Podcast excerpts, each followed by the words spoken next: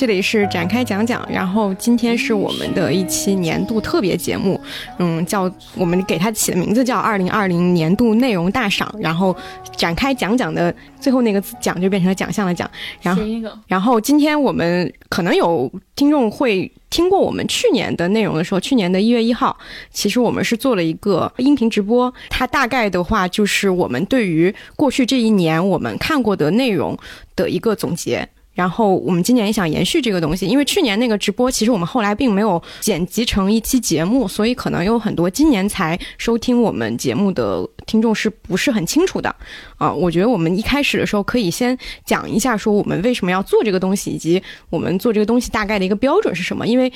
名字叫奖嘛，可能它就是一个小型的颁奖礼，但是这个颁奖礼是我们自己很主观的一个。评选的一个标准，包括它的所有的奖项设置，也都是不会是像以前那种说每年评一个十佳的内容，或者说十佳电影、十佳电视剧，不会像这样去评它。我们都是会分门别类的去给它做一些东西。然后，但是这个就很困难，因为可能每个人对它的定义的理解是不一样的。我们在具体每一个奖项的时候，我们开头也会解释一下这个奖是什么大概的含义，以及我们是什么样的标准。呃，我们做这个活动的话，也是跟我们。广播电视报会比较像，就是我们去看了今年，回顾了今年我们看过的所有类型的内容，包括电影、电视剧、小说啊，就是游戏等等等等，所有的这些东西都包括在里面。然后按照它给我们带来的启发和意义，或者说是让我们觉得有不足的地方等等，去给它进行一些分类。我觉得内容这个定义算是我们播客的一个。特点就是我们的呃整体的介绍里面也说了，我们的呃想法是就是不断发现好内容，但是这个内容一定不是一个局限的概念，它不是单纯的就是指呃我们就熟悉的那些东西，对，它肯定是一个嗯含义很广的东西，所以我们还是希望每一年都把这个所谓的内容的这个总结持续的做下去，就把这个内容的边界，希望大家拓宽一些对内容定义的边界。今天这一期呢，我们还会邀请一些朋友来一起颁奖。然后这些朋友呢，有的已经来过我们节目，有的可能未来会来到这个节目。然后我们在跟他们沟通的过程当中，也发现其实内容这个概念是，不是所有人都能理解的。对，或者说大家的理解会不一样。就是我们播客一直在强调“内容”这个词，但其实内容具体是什么，其实是一个非常含糊的概念。嗯，我们每次只能嗯不断向向外面强调说，它不光是包含呃影视剧或者综艺这样的形式。其实，比如说你看了一个画展，然后你看一支广告，参加一支线下活动，我们认为这都是内容的定义。嗯啊，就是就像刚才冻姐所说的，就是我希望就是这些播客，呃，将来就拉一个目录的时候，它就是像把内容这个边界给。重新定义的和拓宽了一样，嗯，对。然后关于嘉宾这部分的话，还有一个我想说的一个点是，呃，我因为这个嘉宾所有的这个他们是自己录了一段音频，然后发给我们，以这样的形式在这期节目里出现。他们每个人在不同的环节里都会有一段他们的音频。然后我在这个过程里会发现，每一个嘉宾他有自己的一个不同的表达方式，然后也有自己的一个标准。这个东西我觉得希望大家能够以更加宽容的方式去对待我们，包括我们这一整一整期节目。其实都是一个比较轻松的一个东西，我希望它是一个比较轻松的东西，然后比较嗯，像是我们自己个人趣味的东西。嗯，有什么火冲我们来？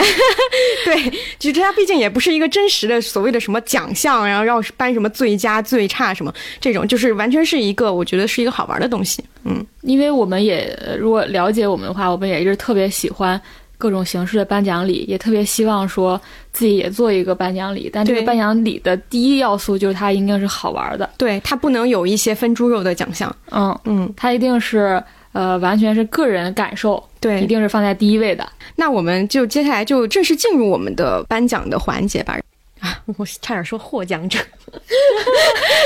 获奖，你是要放点音乐？噔噔噔噔，第一个内容。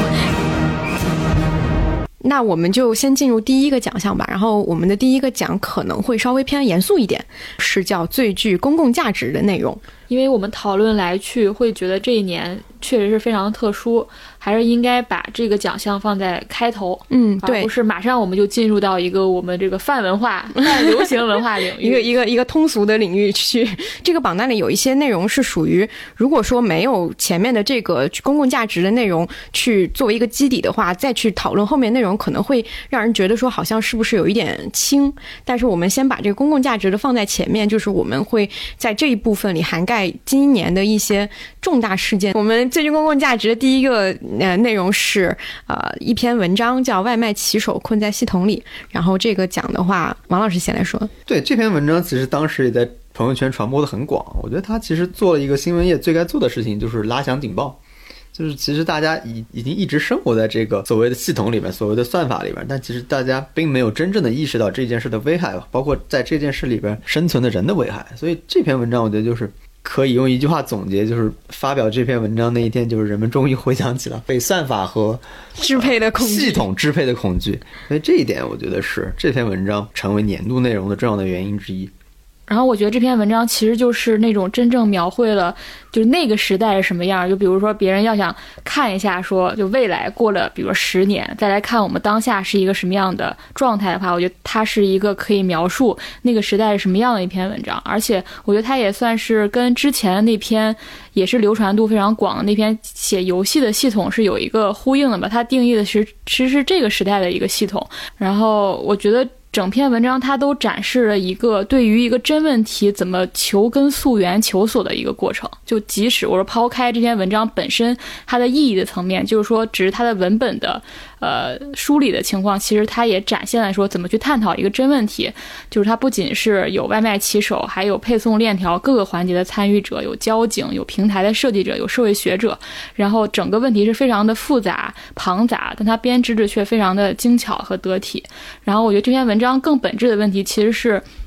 呃，被操控的问题。我记得我今年在采访许知远的时候，有问他说：“你觉得，呃，零他会提到说，他们七零一代可能非常关心的一个问题就是人与时代的关系。那我就问他说：那你觉得九零一代和零零一代可能更关心的问题是什么？然后他就说，其实是一个被操控的问题。其实我觉得。”这篇稿子它所提到的东西更本质的，其实就是被操控的这个问题。这也是导致为什么我们很多人都开始用“系统”这个词，包括，呃，也像洞姐之前写在那个文档里有说，我们每个人其实都活在一个系统当中。然后我会觉得，其实这篇文章可以跟我们之前在播客里提过的那个网飞纪录片《监视资本主义》联系在一起看。就那个纪录片，我觉得只需要看后四十分钟，因为它整个前面是非常停留在现象本身的探讨，我觉得并没有这篇文章深入。但它其实后四十后四十分钟提出了一个新问题，或者说有一个新的补充或者新知的部分，就是它其实讲的是资本和算法如何成为更高效的舆论控制的工具。这个我觉得是外卖骑手这个目前更偏向一个商业平台，但如果是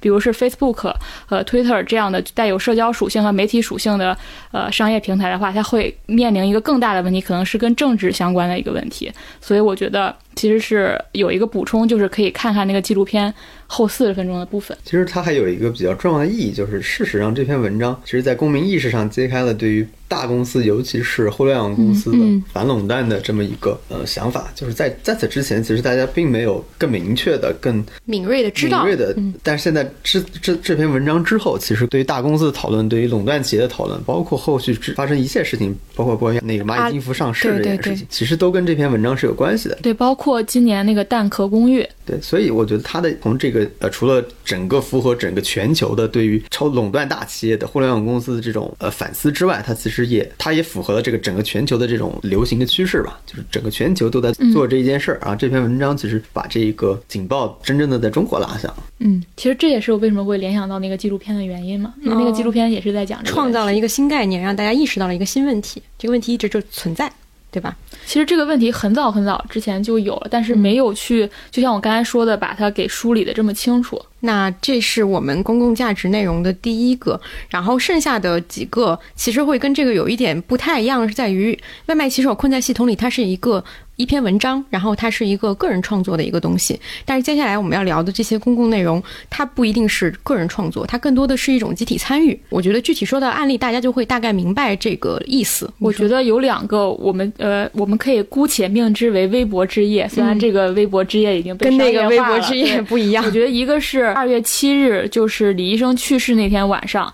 微博上的整个当晚的一个状况。另外就是十二月二日，就是贤子呃出庭。嗯。那天晚上微博的一个场景，我觉得这两个，呃，是可以作为一个对照，都是一个集体参与。然后还有就是包括江山娇，它是有一个呃，先是有一个国家形象推出来，然后有一个网友转发的那个东西，然后说江山娇你来月经嘛。后来它引起了所有人的创作，嗯，跟风创作，提问都是提问，都是围绕着江山娇，然后加一个女性议题，对啊，这是一个。然后还有一个，我觉得很也很像，跟阿刚提到的这几个很像的是，在于有一篇文章叫《发哨子的人》，当时被发出来以后，一开始就被删了嘛，然后到后来，所有的人为了让这篇文章能够被更多的人看见，就。翻译了各种语言，他用各种各样的方式去把这篇文章发出来，可能是翻译成其他的语言，可能是甚至有一些是火星文，就是类似这样，就是我们用不同的形式去呈现这篇文章，然后让它得以留存。我觉得这个是跟之前这个是一样的，就是它更多的是一个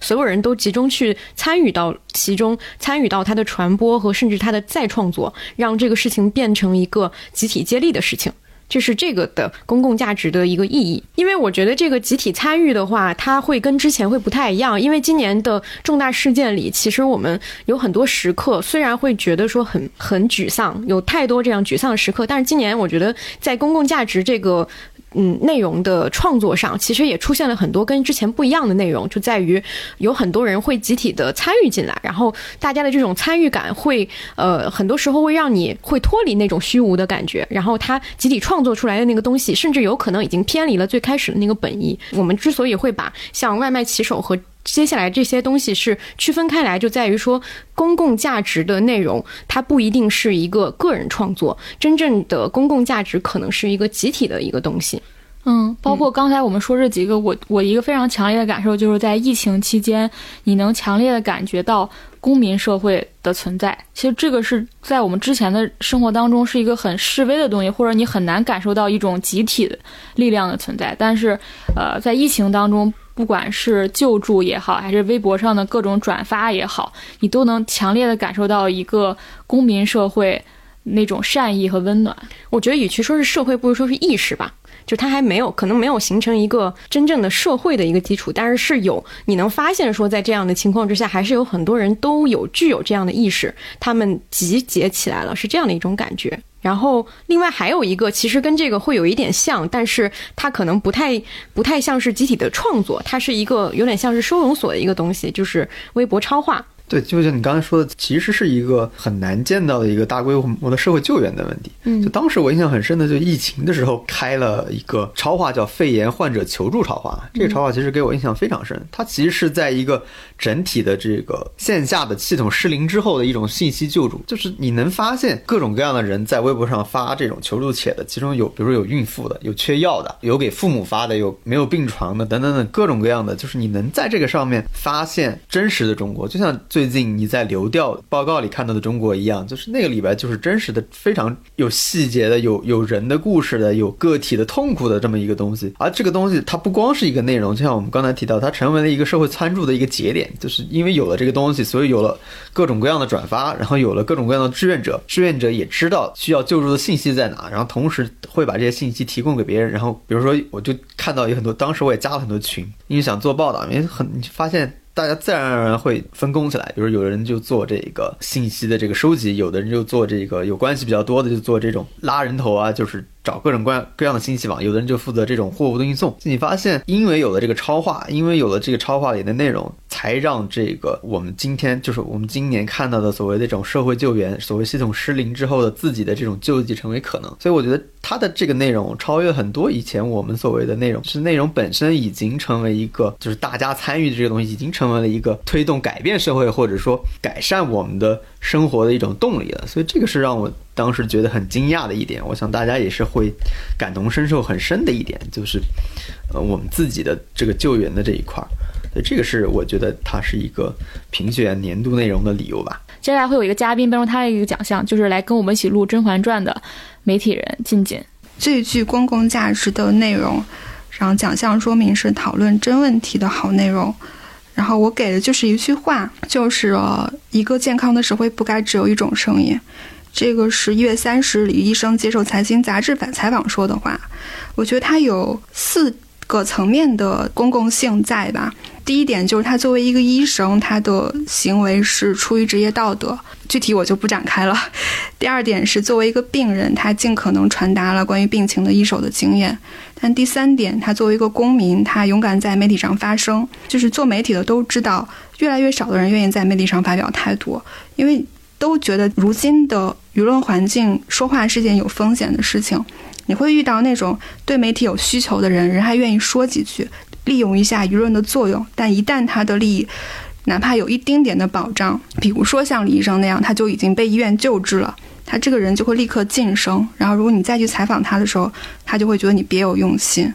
而李医生当时他处在那种已经相对安全的位置，他还愿意在媒体上发声，然后愿意说一些与他自己未必有利，但是有公共价值的真话，这其实是非常非常难得的，尤其是在年初，媒体环境也是。举步维艰的一个阶段吧，他这种支持是是非常难得的。第四点是，其实我们都习惯于为那些伟大人物的去世而悲愤。中国历史上其实有很多大的事件都是因此而发生的嘛。但是在我印象里头，李医生的去世好像是少有的全国为之悲愤的普通人。就现在还有很多人在他的微博下面留言嘛。就你，你就要去看，其实说的也都是家常的话。对我之前听刘瑜在理想国他那个比较政治学的课，然后他有一句话给我留下印象非常深，他就说，其实观念的改变必须经过千万人的心灵，而像李医生这样的人，他留下这样一句话，就是流进千万人心灵的一句话。无论我们将来是怎么来看待今年或今年这些事情，它显然是二零二零年人民心底最重要的声音之一。这个结尾多好呀，不用结啊，我觉得。好的，那我们公共价值内容就到这里。然后我们第二个奖项是二零二零年度内容。这个二零二零年度内容呢，其实是跟呃我们已经抛抛去了这个疫情这个大背景，其实是我们播客持续关注的领域，也就是影视剧和综艺以及小说啊这些具体的创作文化创作的那领域，对。对，因为因为已经有了上一个内容做打底，然后我们去聊年度内容的时候就会更清晰一些。然后其实我们我们三个人的共同选择二零二零的年度内容是爱奇艺的《迷雾剧场》。迷雾剧场，我觉得其实也像我之前说过，就是它给中国的悬疑剧集提供了个标准。我觉得这是非常重要的。我觉得一直以来在中国的国产电视剧里边，其实是没有一个标准的，就大家说好还是烂，其实你不太明白这个评价标体系在哪。比如说，它是跟国外同类型作品比烂呢，还是跟国内同类型作品但是比以前的烂呢？就是它没有一个可以比较的对象。因为我前段时间经常看的一个视频博主，他是做海鲜的，就是他每次做那个鱼，他有个标准，就是石斑鱼。他做一个新的鱼，他会跟石斑鱼比，是比石斑鱼好吃还是比石斑鱼不好吃？我觉得这个东西是非常重要的，就因为每个人所谓口味是不一样的。对我来说，就是巨大的意义，就是提供了一个标准。对，我觉得很同意王老师说的这个点，去讲就是《沉默真相》和呃《隐秘角落》，我们之前都已经讲过单个的作品了，所以去评这个迷雾剧场，肯定是因为它有着超越单个作品的一个意义。其实你只要回顾近十年或者说是二十年的国产剧发展历史，你就能够发现，所有的现象级爆款的作品几乎都是一个孤立。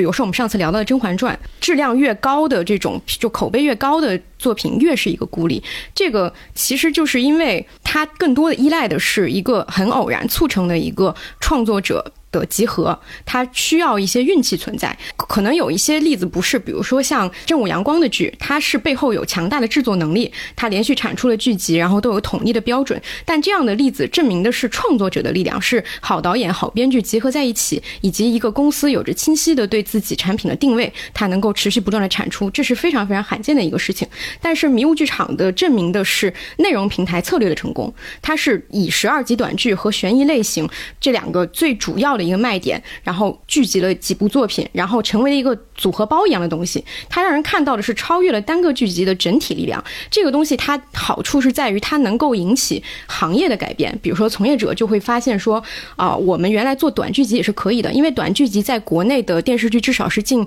十年的历史上就不是一个主要潮流。所有的十二集的短剧都被证明，因为为什么没有？是因为它不赚钱。所有人都知道这个事情不赚钱的情况下，又很难做好，那那大家都不会去做，就会做一些很省力的事情。但是，一旦有这样的爆款出现，很多人，尤其是有心的创作者，他就会觉得说，这个事情是我。可以为之奋斗的，我可以去努力做到的事情，我也可以通过这样的看似不主流的做东西获得成功，这是一种希望。然后包括其他平台也会效仿迷雾剧场去做悬疑剧场啊，或者说是像湖南台做的那个季风剧场，都是一些短剧集，然后以呃所谓的精品这样的战略去打的一个东西。我们能够发现说。你传国产剧其实一直以来存在着一个比较大的一个分隔，在于说传统国产剧受众他喜欢看的是家长里短的长篇电视剧，但是新兴的年轻观众他可能是看英美剧长大的一群人，甚至日韩剧，他们看的都是短剧集，所以有很多人其实我遇到过很多人，他们都说我从来不看国产剧。我觉得迷雾剧场的精品化的战略就能够让一些年轻人他会发现国产剧的魅力，以及理解国产叙事也是会有各种各样的可能性的。这是一个呃迷雾剧场。的引导性和号召力是远远大于一部爆款剧集的，这是我觉得，呃，我会把它评为年度剧集的一个原因。就像奈飞做《爱死亡机器人》，它其实并不是每一个单个的故事拎出来有多好，它是告诉了所有做动画的一些年轻人、年轻的创作者，你可以用一个短片到我这里形成一个组合的力量，我我用这样的一个品牌的战略把你推出去，你之后就会可能会有更多的机会，或者说也能通过这样的一次试水尝到更多的可能性。我觉得它的意义在于这儿。我其实是呃搬出这个迷雾剧场，其实是想总结一下我今年关于创作者的一个整体观察，因为我这一年完整的做一年记者，因为采访了特别多的创作者，然后我还在呃公司做了一个创作者栏目，然后采访了挺多创作者的，包括许知远啊、花总啊、辛爽啊、杨丽等等这些人，然后我会觉得。有一个观察吧，就是也是迷雾剧场，尤其是《沉默的真相》和《隐秘的角落》给我的感觉，就是所有创作者的合力，就包括在《隐秘》当中，我们之前也讲过，他的所有的工种都是汇聚一心，然后为这个项目所努力的。然后我今年也遇到了，我觉得有两个人特别突出，给我的都说过同样一句话，就是做秀要做全套。一个是辛爽，一个是朱静熙，因为他们都是不光是说我把这个故事讲好，而是说我的服装、我的视觉表达、我的音乐。呃，我的美术，我的所有都要有一个统一的调性。然后我并不是只把我的部分做好，而是我会要求所有的这一切都有一个核心，不管这个核心是围绕着表演者，还是围绕着导演本身，我会觉得这个会是一个非常重要的东西。然后我记得当时，呃，辛爽跟我说过一句话，他说，就是大家都在讨论《隐秘的角落》这个故事具体的逻辑，但是逻辑其实只能传达很小一部分的感受，但是观众是无法识别到，于是，所以他总会纠结着故事的逻辑，但其实。比如像诗，它是没有逻辑的，但是很多人你会带来非常强烈的感受，所以导演就要把一些逻辑之外的东西，能传递感受的东西放进去，比如音乐、片头、视觉，这些才能构成一个完完整的表达。包括艺术创作本身就是要通过各种东西的叠加，不停的产生新的感受。他说这个才是一个最核心的，我也是觉得是这两部作品风格化的一个核心。然后他也提到两个，我觉得嗯，也是今年呃我对创作者一个整体的观察。一个就是，作为创作者，你唯一能够参照的标准其实是你自己。就你认为好就是好。如果你做作品的标准是围绕着让更多的人接受这个东西去创作，我觉得你很可能就会错过惊喜。就与之对应的，我会想到我们今年在采访徐峥的时候，他一直在非常纠结，就在一个点，就是他每次想往前多走一步，稍微离经叛道了一点的时候，他就会想说，观众一定是不接受的。于是他就被框在了那个囧系列，包括那个喜剧的范围之内。然后我觉得他这段。话是跟辛爽当时说的是特别形成一个鲜明的对照的。第二是他提到说，他觉得创作最好的状态其实是放松，你越放松越容易做出别人喜欢的东西。如果你自己特别紧张、特别的纠结，你反而做的东西会很无聊，观众也会非常的紧张。然后我觉得这两点都非常的对啊，但是听起来它其实会有一点所谓的鸡汤一样的东西，是因为我觉得它是一个玄学，我自己也会有这样的感受，就是你的经验，你的经验越来越多，你的东西反而会灵性越来越少，就是那种对创作。非常萌媚又天真的感觉是非常珍贵的，但是它与此同时又会慢慢消失的。你会越来越算计，你会越来会因为你的经验变得越来越安全，然后你做的东西也越来越缺乏惊喜。所以我当时看完《隐秘的角落》的时候，当时就觉得下一个能引起这这样爆款级别的导演也一定是一个新导演。后来也事实证明是这样子的，就包括这个剧当时创造的一系列梗，包括像爬山这样的梗，我也觉得非常好，是因为它是完完全是无意义的梗和热点，和你没有经过设计的那种热搜。但现在包括影视剧还是综艺，今年都有一个特别明确的趋势吧，就是热搜导向。对强的趋势，其实就是观对于观众而言，就是热搜式看剧；对于创作者而言，就是我围绕着热搜去创作。然后就比如说截一个片段，然后加一个非常强烈的情感的注解，比如什么虐心、气愤、某个角色的道德沦丧、小三出轨等等这些。其实我觉得这个是非常非常恶劣的，对整个行业。它的恶劣之处在于它加剧了这种剧本的狗血化。但是，呃，我我现在回想，我一一整年下来，我回想一下，就像。一起爬山嘛，这样的一个东西是没有人能够预料它，它会成为一个年度的梗的。嗯，这个东西是非常惊喜的，这是包括小白船、阴间什么的。对，这些都是完全包括他当时那个，我们之前也在广播电视上说过嘛，他做的那个整个那个原创音乐的专辑等等都是非常，就这种东西是我觉得是创作的惊喜。我现在觉得这种创作的惊喜越来越罕见了，是不是因为我们所有人围绕着一个强烈的结果导向，所以我才刚才提到说为什么说我觉得。特别好的创作状态是完全围绕着自己，同时完全放松的状态。但这两个是很难很难，就是包括辛爽，他现在可能有，但随着他成为一个成熟的创作者，这个东西可能也会离他远去。所以我觉得这是一个我今年下来一个整个对创作者的观察，嗯，然后也也比较灰心的地方吧，就是我会觉得这个东西是很难很难守住的。对，所以我就决定我明年就不要再围绕着创作者去、去做，因为我觉得一年下来基本上能对这个东西有一个。呃，整体性的感受就是这样的，确实是这样。碍于这种爆款的不可持续性，包括这个现象，我相信明年的迷雾剧场也还是会遇到。就是如果因为它有一个高开，如果下它下一步可能出推出的剧集表现没有像今年这两部这么亮眼的话，它肯定会遭遇到一个质疑，这是一个必然存在的一个现象。但是就是在国产电视剧也好，或者说任何一个嗯，美对我知道你的意思，对，嗯，但是我会把这个后面的这个剪掉，对。但其实说的很对，就是对，因为我觉得我我担心的一个问题就是在于，当我们去太去强调这个东西的时候，大家就会对这个东西有着天真的期待。就我觉得跟你刚说的那个是一样的。当一个创作者出现之后，他就成为一个救世主了，我们就会期待他接下来一定会做出一个更好的东西。但是这个东西就是很玄学，我觉得是这样的一个感受。然后我们的年度内容也有一位嘉宾给出了自己的答案，是罗贝贝。然后罗贝贝是一个娱评人，是呃以前公号严肃八卦，现在叫罗严肃的一个创作者。大家好，我是罗贝贝。我的二零二零年度内容选的是杨笠的段子。如果杨笠的段子仅仅是在几个月之前普通自信那些的话，以及后续的一些反响的话，我可能不会想到选他做年度内容。而恰恰是在年尾又来了这么一轮特别热烈的讨论和相互争吵、相互攻击，我才觉得这个可能真的适合做年度内容。其实可能平时不太关注女性议题的女性网友，在二零二零年也会比较清晰的能感知到这个相关的讨论非常充分，然后他们大概能知道关于这个女权主义的一些基本的诉求。我想可能是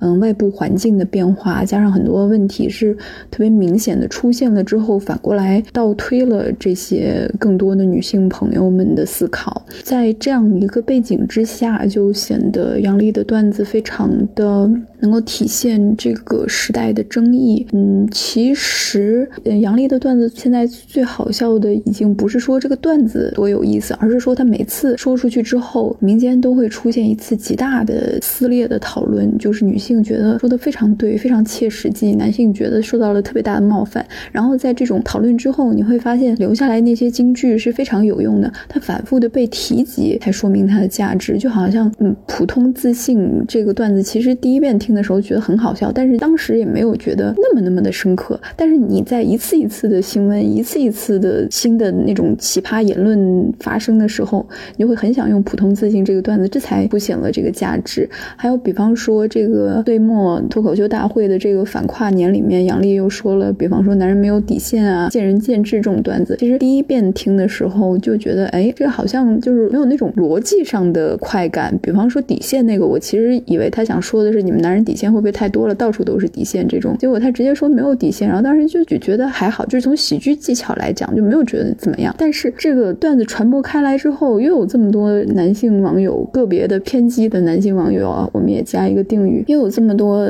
一部分男性网友来举报他，来一个人身攻击他，然后用各种粗鄙的词汇，这个才恰恰构成了那句“男人没有底线”。嗯，所以这个是我觉得非常有意思的事情。他是一个真正的他自己都没有想到的，变成了一个交互式的段子。他说过段子之后，只完成了三分之一都不到，剩下来全部是由这些男性网友的反馈来真正给他做了注解。还有，其实很多比较深入思考的权主义者会觉得杨笠说的段子可能也不是没有问题。比方说，因为我朋友的男朋友的前女友叫瑶瑶，所以我们要一起来讨厌这个世界上所有的瑶瑶。这个段子其实是有争议的。比方说，他是不是会增加这个女性对女性相互之间的厌恶？这种你要说这种质疑吧，其实也不是没有没有道理，或者他也有改进的余地。但是我一直是觉得脱口秀它很难像一个论文这样严谨，有一些东西你要说它反映了什么，大家的潜意识是不是还在改进？这个也没有问题。但是恰恰是，其实我们女性是没有严格的拿这种价值观百密一疏的这种标准来框杨笠的段子，所以有些小有不言的或者怎么样有解读意义的都没关系。因为其实瑶瑶这个段子反过来也可以说是证明了女性之间的确是非常维护自己的朋朋友，维护到了特别夸张的程度。因为他注解了这个段子的意义，是我们知道我们不重要，所以我们特别珍惜彼此所有的感情、所有的情愫。其实从这个角度理解也可以。但是我举瑶瑶这个例子是要说，大部分女性都没有对瑶瑶这个东西生气，叫瑶瑶的人也没有生气，最后生气的还是男的。这个男女到底谁开不起玩笑，已经很明显了。嗯，很多这个男性网友会以那种假装冷静、科学的态度说：“哎呀，现在这个男女越来越在两个频段上，这样这个相互关系不和谐是不行的。”问题是，这个实际上是部分男性的价值观已经跟不上女性的价值观的问题。你的价值观还停留在封建时代，而另一部分受过教育的、渴望改变的女性，她已经是在用一个现代的价值观来生活。那不能现代的价值观去凑着封建时代的价值观。我们以为这是常识，但是每一次杨笠的段子一出来，你就会发现这么多看平时看上去很正常的男人，他们在这些基本的问题上连一个真正的思考和反思都没有。所以我觉得这个才是他的段子的确能体现出本年度一些很重要的问题。好的，那我们我们第三个奖项是最有新意和突破内容，这个奖是跟去年是一致的，去年也有这个奖项。然后我们三个人先说自己的答案吧。王老师可以先说一下自己的这个新意突破内容是什么？对我推荐的新意突破内容是《动物森友会》。《动物森友会》在今年其实是一个呃很罕见的全球范围内的一个爆款游戏吧。我自己觉得它之所以会成为一个这种热潮的原因，就是在全球范围内大家对于基本生活的热爱。因为你看它它的东西其实非常非常简单，它不是一个传统意义上的所谓我们所谓三 A 就游戏里边大巨大的制作，就是它的游戏非常简单，就是种花、钓鱼、看夕阳、看落叶。你看所有的玩家提到的这些东西，都是一种对基本生活的向往。可能我自己理解跟今年的疫情。大家被待在家里没有办法出门，就是你最基本的一些生活都没有完成的这种是有关系的。但也有可能，我我从我的角度来说，我玩这个游戏就是我觉得现在生活被搞得非常复杂。就这个游戏能让你回到一个最初的状态，就是你能让你想想什么东西其实是最值得去生去过的，什么样的生活是最值得去追求的。其实它没有那么多复杂，不需要因为大家焦虑发明了各种各样的工具去折腾你的生活。它其实提供了一种做减法的可能，就是你其实想过一种基本生活是可以做的，而且这种基基本生活可以提供给你的慰藉是非常非常多的。所以我觉得这个是我玩这款游戏，也包括很多人玩。这款游戏可能所追求的一个东西，所以我也觉得是为什么把今年把这个奖去颁给他吧。一个就是他确实在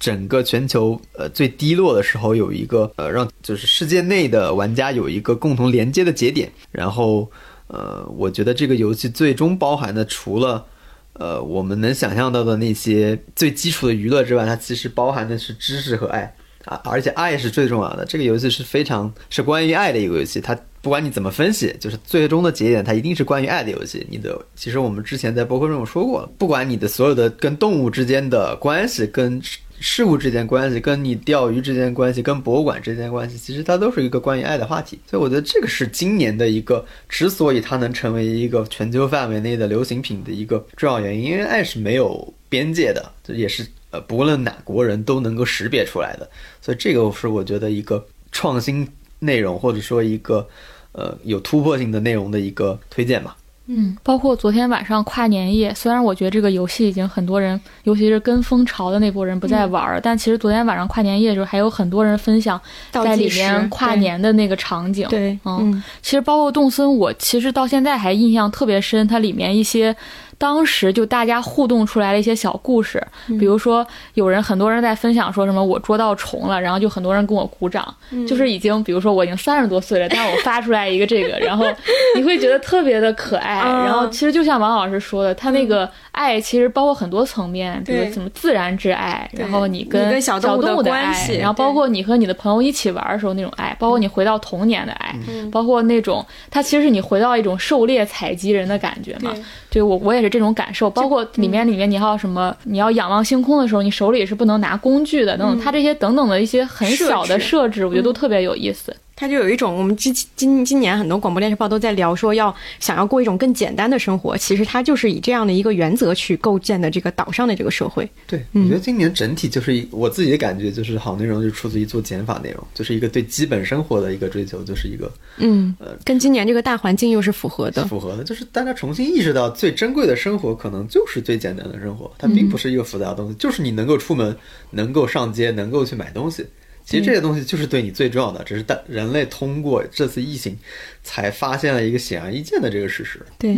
包括你能和人相见面相处。对对，好的。然后阿康可以说一下自己的这个答案。呃，我这一年的最具新意和突破的内容是《口罩猎人》。这个其实我们在广播电视报也正式和动森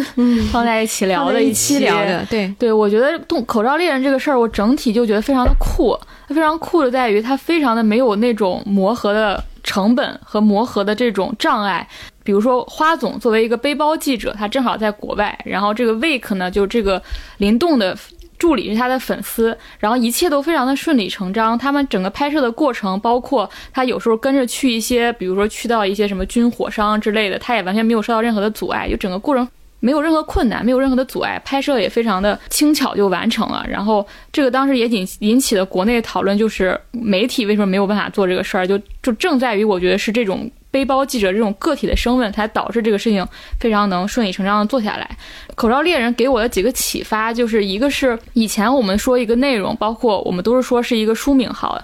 但现在其实很多内容就是双井号。当他进入一个社会化媒体的时候，当他进入广场的时候，其实很多内容应该是以话题的方式存在。然后，但有时候，比如说花总引起的这个话题，但这个话题如何传播，或者他在某个节节点之下有一个更进一步的发酵，其实是非创作者本人或者非花总所能控制的。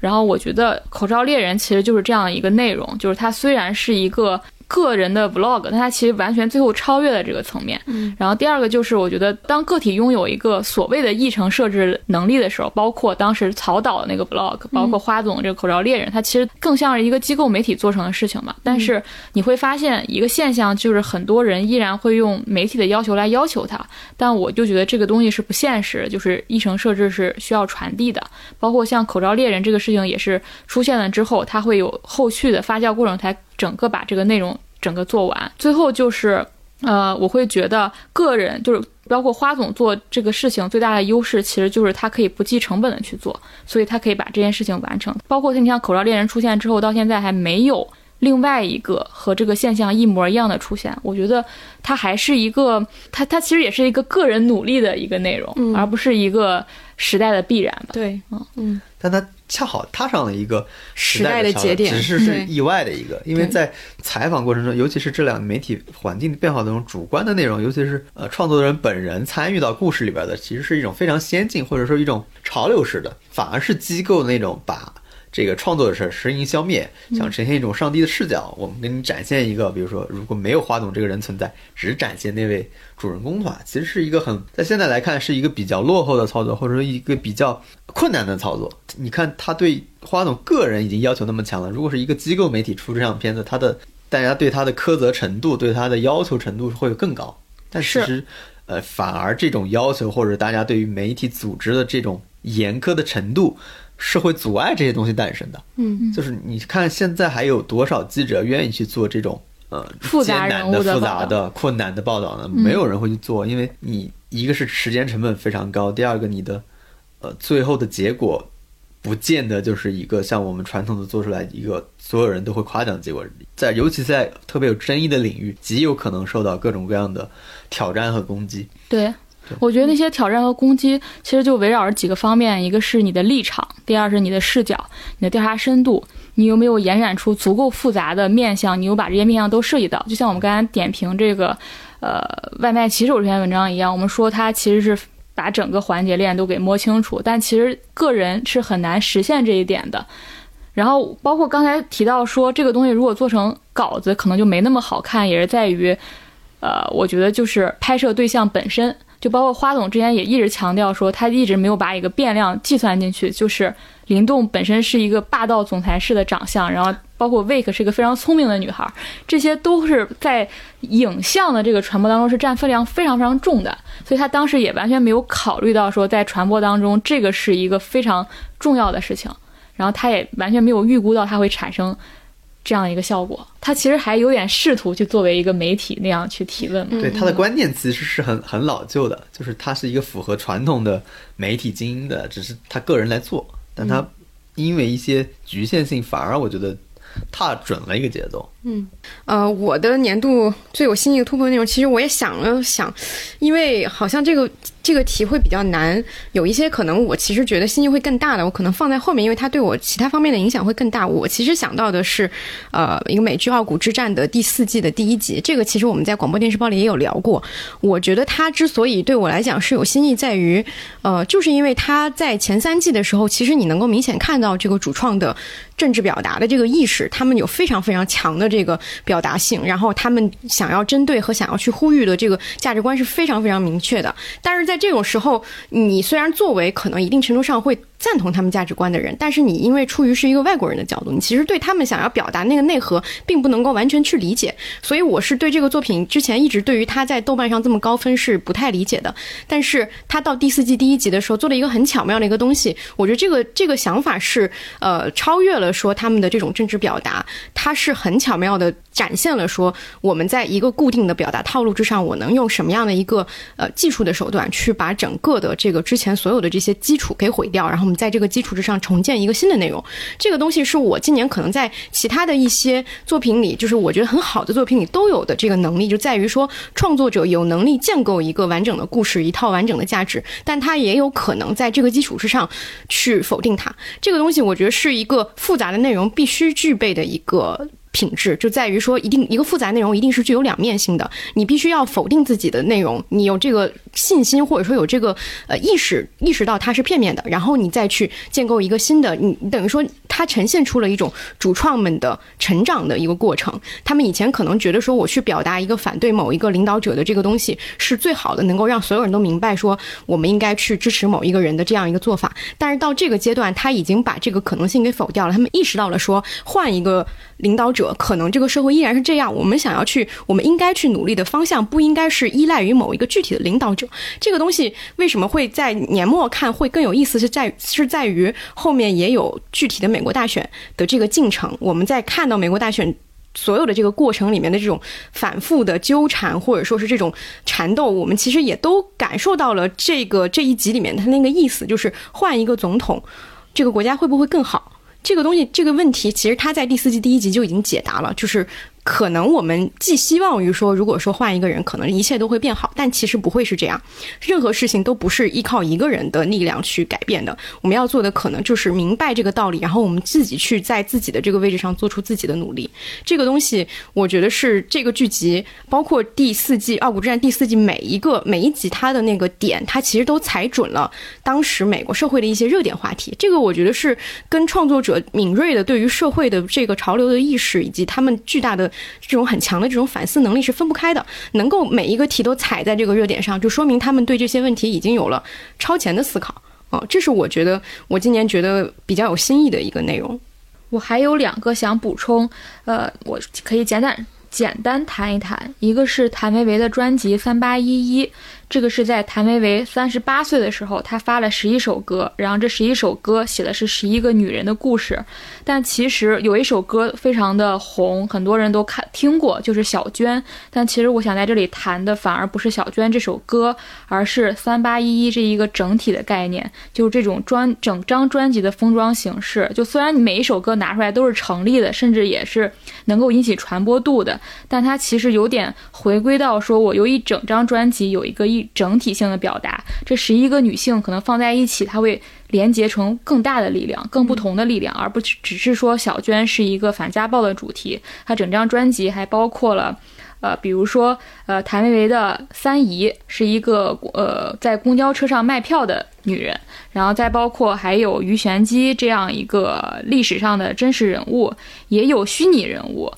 比如如花，就是呃《胭脂扣》里的女主角，然后还有一些就是社会新闻里的主角等等，呃少数民族等等。然后我觉得这是一个整体，就是我放在这里更想说的就是是一整一整张专辑的这个整体的概念，而不只是其中一首歌。嗯。然后当时，呃，谭维维有提到说，他其实在呃这给这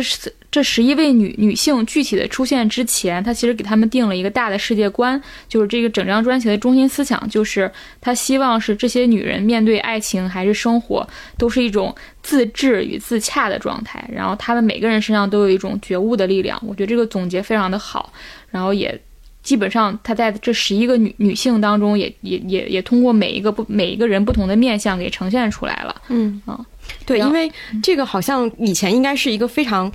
非常习惯的事情，就是我们以前听的很多专辑，它一定都是有一个整体的统合的概念，然后它每一首曲子可能会去呼应这个概念，就算没有主，它也会想一个主题。但是现在，因为所有的歌都是以一个单曲的形式发布，所以它没有这种整体的这个概念了。其实这个十一首歌写十一个人，这个我之前在微博分享过，就是 Glass Animals，就是他们也是用这样一个概念嘛。但是我我不太记得，好像就是比如说华语有没有这样的现象啊？但是三八一整体它用的就是这么一个概念。嗯啊。然后，另外我想说的是，何同学他买了四台算是古董的苹果电脑，然后他用这些呃古董的苹果电脑进行上网，然后去做视频。我觉得这个特别好看的一点就是，他已经完全超越了科技科普这一个层面，而是他讲了一个很核心的概念，就是科技连通了我们的过去和未来。它是关于好奇心、关于趣味的一个东西。包括他最后有一个落脚，就在于。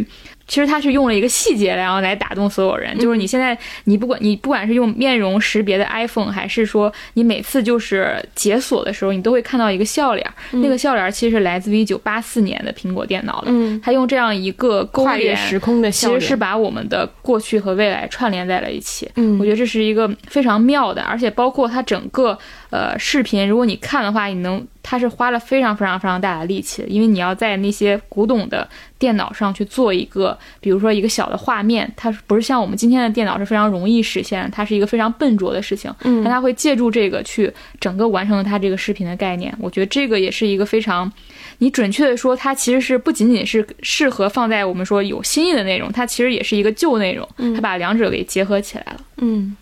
然后还有一个也是一个视频的栏目，然后这个也是我们上两期广播电视报刚说过了，王老师。对我推荐就是 B 站的那位博主叫田野上的繁荣，就是大家知道他是小刚。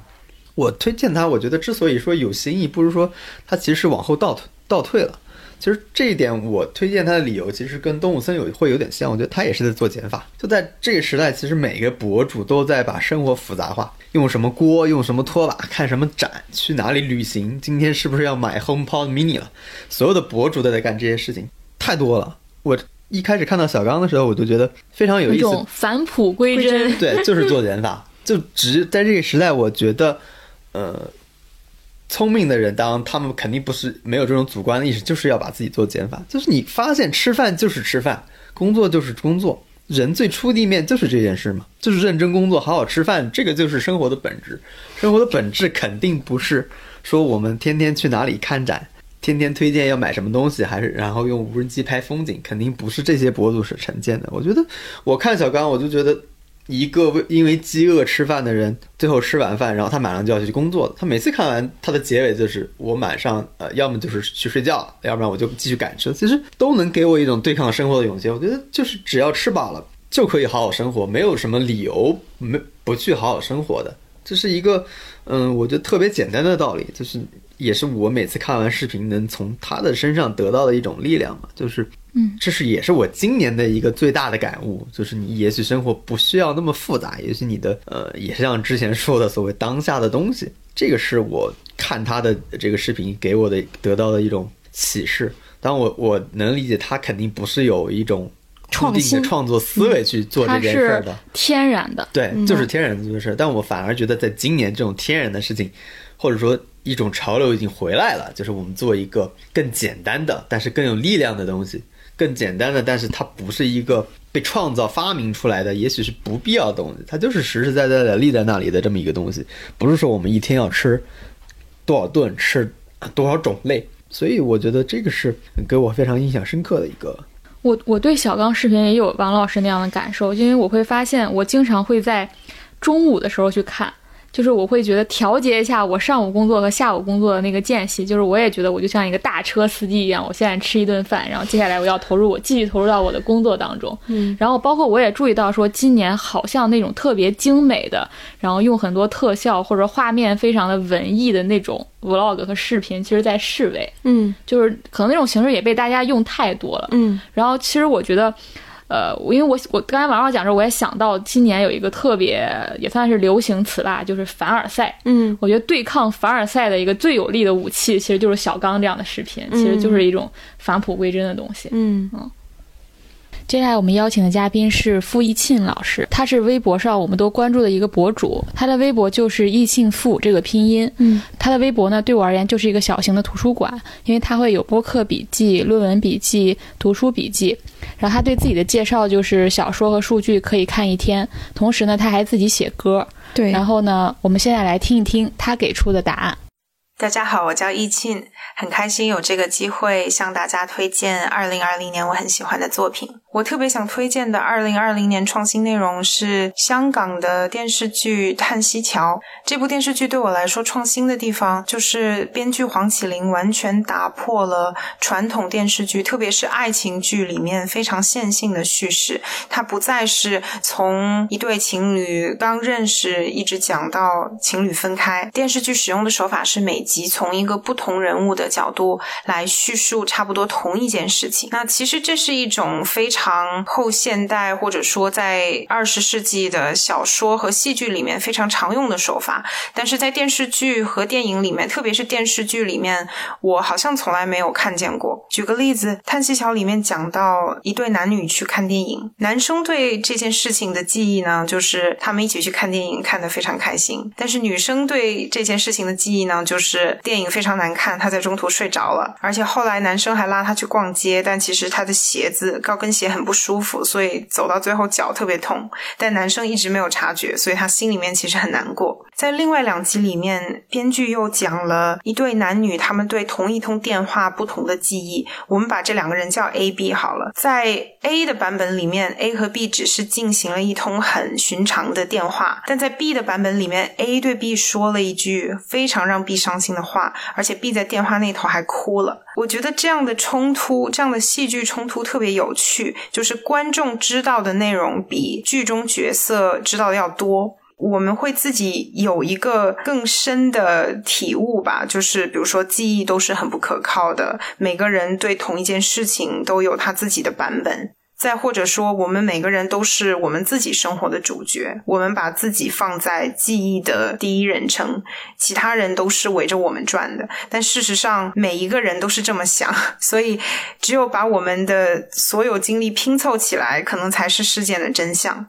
这部电视剧不管是在镜头语言还是在剧本台词方面都特别的克制，它只是说到所谓冰山上面的一点点，那剩下这个冰山到底有多大是要观众自己去体会的。我觉得能够在当代的电视剧、商业电视剧作品里面做这样的尝试，是编剧以及整个创作团队非常勇敢的表现。接下来的一位嘉宾呢，是我们播客里的第五人。如果我们经常说许知。虽然是我们博客的第四人的话，那波明老师可能就是第五人。对，反派影评可能是我们提到最多的一个博客。嗯，对。然后接下来就是波明老师这次分享他的新意的内容，然后这次绝对不是一个电影。就创新内容，我给到二零二零年的 F 一 F 一，就是一整个赛季，几方面吧。一方面是他也诞生了历史，汉密尔顿追平了迈克尔舒马赫的记录，诞生出了新的一个王朝的带领人，这是其中给 F 一这项运动。肯定的一部分，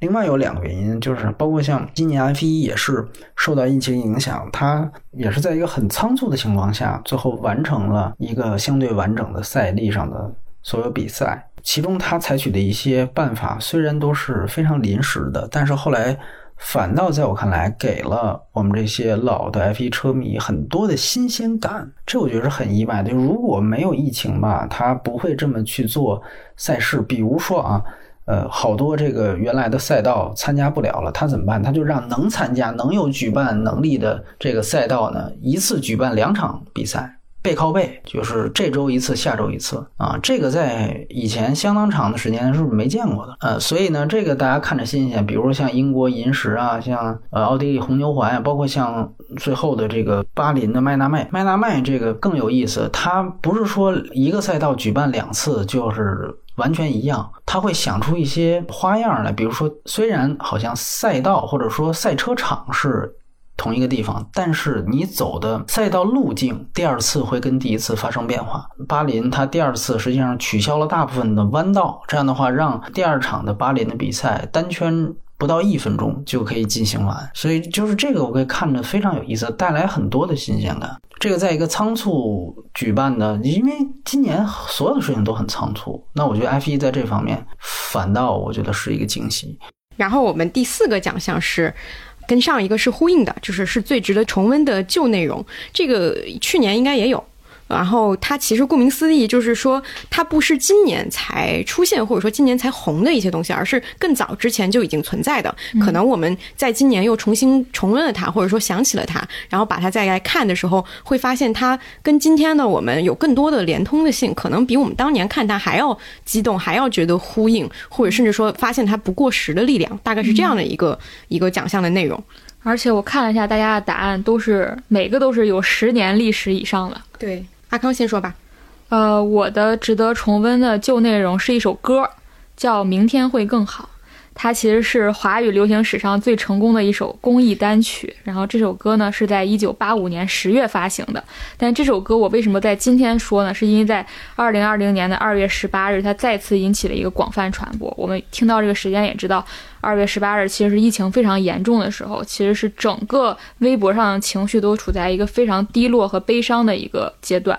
然后当时这首歌很多人都开始转，然后那天我还印象非常深，就是当时外卖已经无法送进来了，然后我就要就比如说在那个就要下楼，然后天气也非常冷，好像也下雪了，然后我就会在戴上耳机一直在听这首歌。然后这首歌给我感觉最好的就是说一句歌词吧，就是玉山白雪飘零，燃烧少年的心，就是它其实非常。我想，我我看到这句话的时候，我就会想到围绕着这一年，整个围绕年轻人的词汇都是些什么？都是内卷、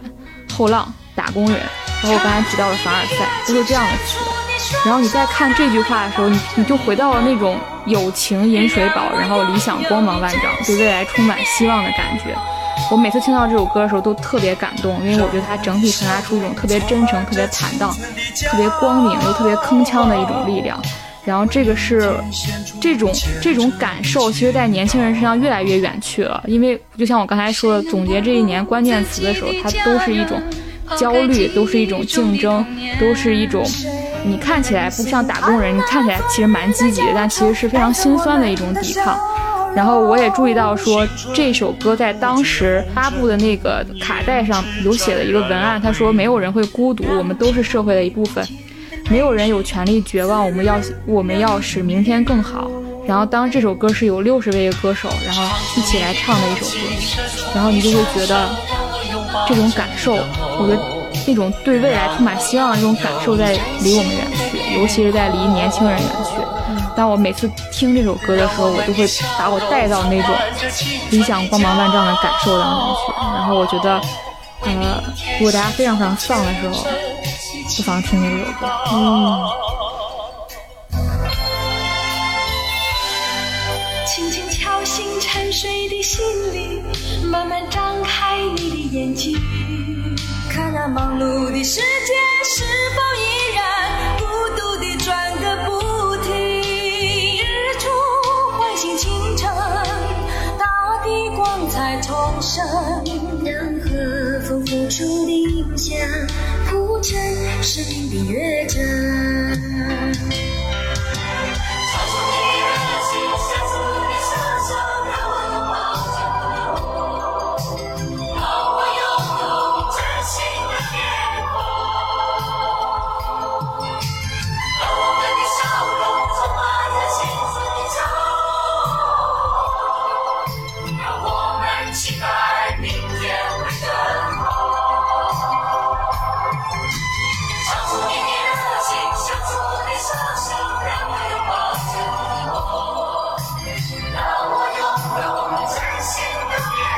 好的，我的呃最值得重温的旧内容是韩剧《住在青潭洞》，它其实没有十年，它是一一年的，正好是那也差不多，对，差不多。然后呃，这个的话，其实严格意义上来说，它不算重温的旧内容，因为我之前其实没有看过，我这次只是把它看一遍，而且我现在为止也没有完整的看完，因为它一共有一百八十集。然后我现在放慢了这个速度，是因为它现在正好演到。冬天结束要过春天了，因为它是一个非常长的一个剧集，整个的这个人物的轨迹它是跟着季节走的，所以我也想要跟着它的季节走。我想等到春天的时候再去看他们经历春天的样子，会有一个更强的呼应性。然后这个剧它的编剧是呃我很喜欢韩剧，一个是呃我的大叔，一个是又是吴海英的编剧叫朴海英。然后这是他应该是很早期的一个剧集了，就是。简单来说，它就是一个情景喜剧，但是我觉得它的特别之处在于说，这里面所讲的这一群人，他们是住在一个很豪华的地区，就青潭洞是韩国江南最繁华的地区之一，然后他们住在夹在这个繁华的豪宅和百货商场中间一个非常小的一个漫画房，然后就蜗居在这个地方。这种豪宅或者说是这种百货商场跟这个贫寒的漫画房的对比，其实也是这几个主角他们自己生活的一个对比。他们就是这个城市里最底层、最贫穷的一群人，然后他们容身在一个这样繁华、这样差距历险的一个地方。然后其实他们每个人又各自的这个故事也是一样的，就是我跟这个豪华的地区只有一步之遥。好像有几个人，他们其实。距离这种豪华的生活也是只有一步之遥。比如说，这个女主角金惠子，她是因为参与了这个旁边这个百货商场，她有一个给富太太举行的那种诗会，就请一个老师来给富太太讲诗。她自己很喜欢诗，她有一天不小心闯入进去，从那以后，她就在里面扮演一个富太太。她有这样一个身份，她跟这些富太太就在一起谈笑风生，然后还要讲说啊，我家的我家的儿子上了什么名名牌大学啊，然后我家的豪宅怎么样啊，我的家务都给佣人做啊，就是谈论着这些话题。他每周有一次都是过在过着这种虚假的繁华生活里的。他的女儿智恩呢，也是在一个高级的餐厅做经理。他每天见的也都是一些就是。公子哥啊，和他们的女伴，然后他甚至喜欢上了一个很有钱的一个男孩，然后他也在每天都在体会着这种落差，就是他们的生活是什么样，他们读着名牌的大学，而我是一个普通大学出身的，所以他也一直呃很很难启齿。对于那个他喜欢的男孩，告诉他说我家里其实是开漫画房的，他每天也体会着这种上班的时候的这种生活和回家到漫画房生活的落差，甚至包括这个金惠子的妹妹，她是一个很很早就出道演了一个电影，然后就红。红了，红了之后，她就嫁入豪门。嫁入豪门没有几个月，她就嗯离婚了，然后从此就跟那个富太太的生活就渐行渐远。现在还是一个名不见经传的一个演员，还想努力去演戏，还对自己有着非常高的要求。但是他其实就做了那么很短暂的一段时间的美梦，就醒来了。这里面的很多人都是这样的一个人，他们跟所谓的上流社会看起来真的非常非常近，所以这种东西会带给他们一种幻觉。很多时候就会觉得说，我好像再努力一下，我也可以进入到那里，就像他们走出漫画房之后，再拐个弯就可以进入到到一个高级的百货商场一样。我觉得这种它的这个设置就正好是体体现了一种。所谓的都市静人，他跟这种上流社会之间看起来真的是非常非常接近，但实际上却非常非常遥远的这种巨大的落差感和这种现实感。我觉得这个是它作为一个呃单纯的情景喜剧，会比其他它局限在一个小的环境里更有意思的地方。它虽然看似是讲的漫画坊，其实它已经扩展到了整个的所谓的社会阶层的一个问题。这里面我那天正好看到一集，就是里中其中有一个角色是一个在青潭弄做整容医生的一个人，就是演这饰演这个人就是一九八八里面那个阿泽他爸爸崔武成，然后。一个医生在青潭洞做整容医生，你都能想象他肯定很有钱。但是他因为他的老婆孩子要去美国读书了，所以他每个月的钱都是要汇给他的妻子和孩子的，他就只能花很少很少的钱住在这个这个漫画房里，他做一个租客，然后跟另外两个非常 loser 的一个大叔三个人混在一起，每天非常幼稚的做一些很幼稚的事情。但是他有一天有一集就是说他去参加了一个他的同学的葬礼，他同学肯定也都是医生，然后所有这些人都是所谓的社会精英阶层。然后他就听着他们在那里聊，呃，买了车啊，买了房啊，然后要去打高尔夫啊，所有这些精英的话题，他就觉得索然无味。他就回家的路上，他就在想着说自己那两个兄弟，那两个非常可笑的、非常嗯一无是处的人，他就觉得说是他们才才是不平凡的人。如果他没有跟这两个人在一起，他可能就跟他的同学们一样，每天为着这些无止境的欲望去奋斗。然后他说是这两个人让他明白了，说我的欲望是是多么的不值一提，给我的这种无止境的欲望去踩踩了刹车，然后会让人知道说，呃，你有越多的欲望，你可能会有越多的不幸。包括里面有一个人，他说了一句话，就是说，呃。在夏天的时候感觉到炎热，和在冬天的时候感觉到非常寒冷，这本来就是一个自然现象。夏天的时候吹空调，冬天的时候有暖气，其实是一个反自然的行为。你应该为自然的事情感到高兴，这不是一件值得羞耻的事情。我觉得这是这个作品它很温暖，然后又很有陪伴感的一件事。另外，我还有一个感受，就是因为其实它每一集都很短，然后每一集的一个话题都是一个非常非常小的日常话题。比如说，就是金惠子在抱怨说我做家务太累了，这一集就是以做家务为主题。然后我的一个感受就是，为什么现在可能情景喜剧会比较少了？可能我我猜测的一个原因，就是因为其实情景喜剧它考验的是编剧对于日常生活的观察，但是现在的我们，呃，很多人对于日常生活观察完之后，他有其他的抒发途径，比如说我就发个微博，我就跟朋友网上聊几句，我这个日常的一个小小的观察和发现就已经被消解掉了。但是之前在十年前的编剧，他可能不会说想到说我什么事情都要跟大家分享，我是自己把这个东西默默的记在心里的，然后我去想象。其他的一个人，我笔下的这个角色遇到了这个情境会是什么样的一个感受？然后他就成为了一个情景剧里面一个小故事。我觉得现在的很多的人是缺乏对于小故事的建构的能力，他可能会讲到一个非常完整的一个有头有尾的一个一个很故事的故事。但是像这种像情景剧里面这样有日常的东西是越来越少的。这是我看这个内容的时候觉得很很有陪伴感又很感激的一件事情。因为我觉得，其实发微博有一个很大的坏处，就是你你你一定要把你一个很小的感受捕捉到了，然后迅速的说出去了，它其实就消失了。它其实没有在你心里慢慢沉淀，或者没有慢慢发酵的那个过程，你就觉得这个啊，我已经表达过了，它已经结束了。对啊。你会，这也是你会很快速的处理很多情绪，对，但这些东西都没有最后积淀成一个什么东西。对，但你有没有发现，这也是一个问题，在于说，当你回看自己一年前发的东西的时候，你会发现你想的其实是同一件事情，就是你可能对同一个问题，你在去年时候想的一个结论，今年你又想了一遍，其实就是因为它发完之后你就没有那个印象了。对，如果你没发了，可能在你心里慢慢生长，慢慢生长，就变成另外一个样子。对对，而且其实是它非常影响所谓的系统性表达，就在于这儿。对，因为你把一个小点说出去了，你就会觉得好，我思考结束了。嗯，但其实是刚刚开始。是啊，嗯，其实就是丧失了深度的机会啊。嗯，其实这个机会就没有了嘛。嗯，但是我同时又会觉得那种，呃，包括我当时那个小号就叫闪念胶囊嘛，因为我觉得就是你人生当中这种。那头脑当中忽然闪过的一个东西是你要抓住你要紧紧抓住它，因为它有时候会很珍贵。嗯包括这次我们录这个年度总结，然后我们我们怎么去总结这些内容呢？翻其实就是去翻 看自己过去一年的微博，翻看自己的豆瓣，翻看各自己的各条社融社社交网络，我还翻翻看了我这一年所有。的植物作品，因为都是跟创作者相关的嘛，就来总结这些东西，我就会发现，反而是那种，就是你书，就是这种闪念会给你带来很多灵感。嗯那种你你细细编织的东西反而没什么意思嗯反而是那种你一句小小的吐槽或者你一句捕捉到的一个小感受，会你你现在看的时候会特别有感触，对，是这样的。嗯，所以它是这也是个矛盾。嗯，对对对，好的，我的就分享完了，然后接下来是王老师。我的最值得重温旧内容还是一个很旧的内容，就是《无限挑战》。然后我给他的推荐词其实就是在没有好综艺的今年，每天都想念他。想念第一点就是，